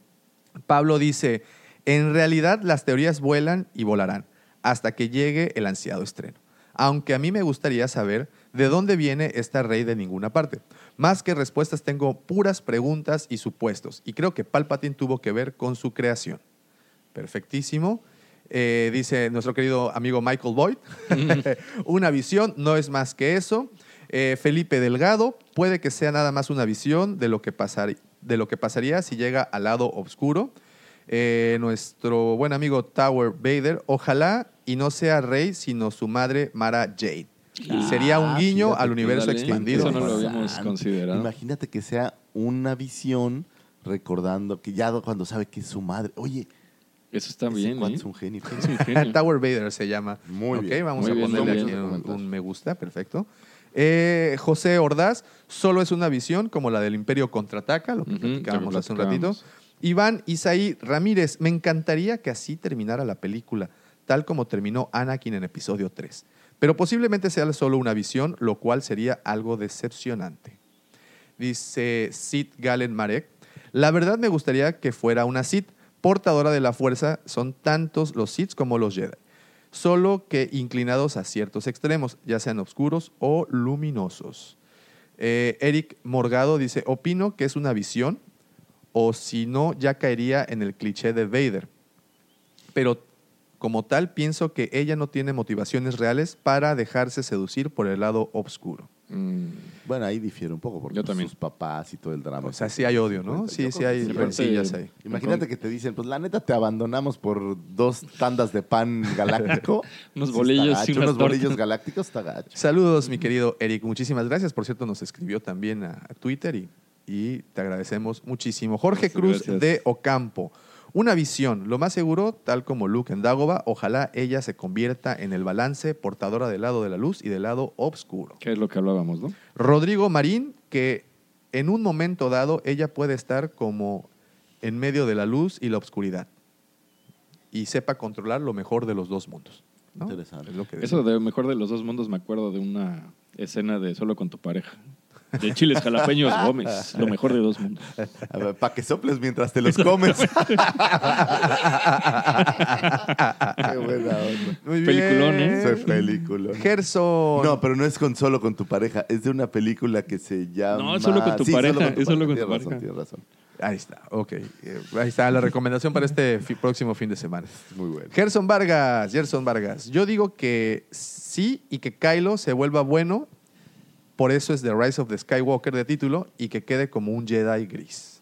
¿Te imaginas que pase eso? Que Rey se vuelva mala y Kylo tenga que volverse bueno para acabar con Rey. O que, o que Rey se tenga que volver mala para poder acabar con Kylo. Híjole, mano. yo- O para poder acabar con Palpatine. Que cambiaran roles. O que se juntaran. O que se casaran. Mira, es, es que meter al emperador mete, eh, mete ahí una cuñita en donde a lo mejor los dos se tienen que alinear para tronárselo. Mira, Pero si eso fuera cierto, ¿para qué pelean en un lugar Mm. Eso- inhóspito juntos uno contra otro? Porque a lo mejor se de están acuerdo. poniendo de acuerdo. pero ¿qué ha pasado? Lo, lo- lo has visto miles de veces en películas de superhéroes. Sí, donde vas con tu claro. ¿Sabes que Este güey está muy cabrón, Ryan Adams. El enemigo Mejor, de tu amigo es del enemigo sí, de Sí, tu vamos enemigo a unirnos en un con un- para tener un enemigo en común y ¿Qué somos tal que amigos. pasa eso? Y esa es la única manera de tronárselo. Ah. Me, me sigue gustando más que es. Bueno, ya estuvo bueno. Obi-Wan Cancún, creo que será simplemente una visión. Francisco Miguel Mecedo Mendoza, la verdad, hereda de Lord, es heredera de Lord Vader. Muy bien. Fernando Saraiva, es un pésimo personaje. Lo único que podría salvarla es que se convierta en la villana de la saga. Gerardo Aguilar Palacios, no me agradaría que fuera el antagonista. No creo que su personaje tenga peso como mala, pero si se vuelve del lado oscuro como con la finalidad de hacer el bien, sería interesante ver qué pasa, sabiendo que el lado oscuro consume a las personas, porque sí sabemos, incluso hasta los ¿Sabes Jedi por qué no creo oscuros. que se volvería mala? Porque es como ya una princesa de Disney. Y Sí, Disney sí, no, no, no. las princesas nunca son malas. no. Fíjate, Jafet, ah, ok, ok. Jafet SW Collection, es nuestro querido amigo Jafet, es un personaje con mucha bondad. Creo que volverá al lado oscuro, no es, creo que volverla al lado oscuro no es parte de ella. Pero sí me gustaría que debido a que los Jedi fracasan, fuera una nueva guerrera de la fuerza, dominando ambos lados para ser más poderosa. Ahí está. Ronnie Vivas, el personaje de Rey, hizo que perdiera el interés de la saga. ¿ok? Mm. Fabio Enríquez, un saludo, mi querido Fabio. Ni siquiera es Saludos. Daisy Ridley, es Kerry Russell. Es lo que decía. La teoría. Eh, esa es buena, ¿eh? Juan Carlos Esqueda, mi teoría es que Rey, es que la Rey que conocimos en el episodio 7 y 8 es una Jedi. Y la Rey con sable doble rojo que vimos en el último teaser es un clon de Palpatine. Ahí Muy está, bien. muy bien. Hilda Astrid dice, es muy probable que en una, ¿qué? Es muy probable que en una Jedi oscura o en un Jedi gris. ¿Ves? Pues sí. decíamos. Arturo el Matas. Sí. Simplemente pone Sith. Sí. Pues ahí está, esas fueron las opiniones de nuestros queridos amigos por Facebook. Recuerden que todos los viernes este, tenemos esta, esta pequeña, eh, ¿cómo se le llama? Pues como consulta popular. Una consulta, Consulta pública. exactamente. Por favor, sean parte de ella Claro. este, para que nos podamos retroalimentar. Pues este, creo que en las conclusiones, la conclusión más certera es que no hay una conclusión. Creo que lo más sano es De esperar a que Todo lo que oí, mi favorita fue que fuera Mada Jade. Sí, eso Digo, suena- en mi corazón no lo siento probable, pero en mi corazón Yo, estaría yo, yo chido. debo Está padre. decir, yo debo decir que mi favorita debe de ser una guerrera nueva, una nueva estirpe de guerrera que controle lo mejor de los dos mundos para ponerle dar en la madre a quien sea. Eso es, yo también me quedo con eso. Pero sí, es una buena. ¿no sería como decir pues, un nuevo emperador?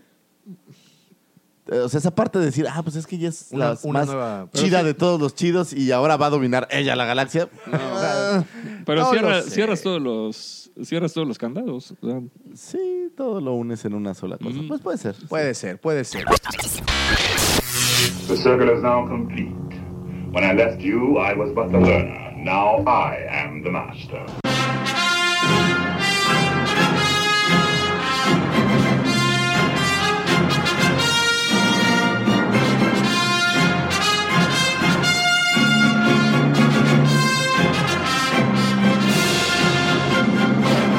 Queda nada más, señores y señoras, que agradecerles por haberse quedado, si es que así lo hicieron, de este maratónico episodio. Muchísimas gracias por haber descargado este episodio o también por haberle puesto play. Les recuerdo que nos encuentran en las plataformas como Evox, Spotify y también en Apple Podcast. Por cierto, si utilizan este último, no olviden dejarnos ahí un comentario, por favor, bueno o malo, nos sirven demasiado.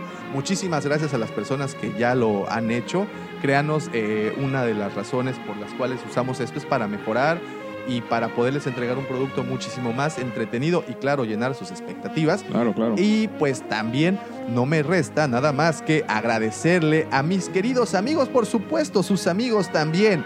Arroba Michalangas4. Gracias, gracias. Y aquel que conocen como el segundo sol de Tatooine, arroba Lucifago. Muchísimas gracias. Y antes de cerrar, no se olviden de pasar a Bichos Ludoteca. Por supuesto, la cueva del Guampa. La cueva del Guampa. eh, En Cancún y en la página, Su, la- su- su brother Bichos Ludoteca. Cuando tengan tiempo. Eh, le mando un saludo a todos los que nos escuchan, a los que se quedan, a los chicos de la oficina que dicen que escuchan, pero sé que no lo lo escuchan. hacen. a Bomper, que también dice que lo escucha, pero estoy seguro que no lo hace. Pero sin embargo, el, el hecho de, de tratar de, de engañarnos y que lo hacen ya, Ya da me, ternura, ya me ya da da ternura. Este, les mando un abrazo a todos, mi mujer, que la amo tanto, un beso. Y este programa no sería posible Sí. sin la presencia, primero, del señor arroba Michalangas, que nos gracias. ayuda. Y el señor productor, Señor productor. la mente siniestra que le da vida a esto y que pasa horas y horas y horas editando todas las cosas que no debemos decir que decimos aquí. Curando El- la información. Curando la información y quitando todas las groserías que yo digo por error y mis leperadas. Gracias, Davomático. Gracias. Gracias por existir. Muchas, muchas gracias. Nos escuchamos la siguiente semana. No olviden de buscarnos en las redes sociales, Facebook, Twitter, Instagram, YouTube y por supuesto Tinder. Eso. Muchísimas gracias. Hasta pronto. Hasta pronto.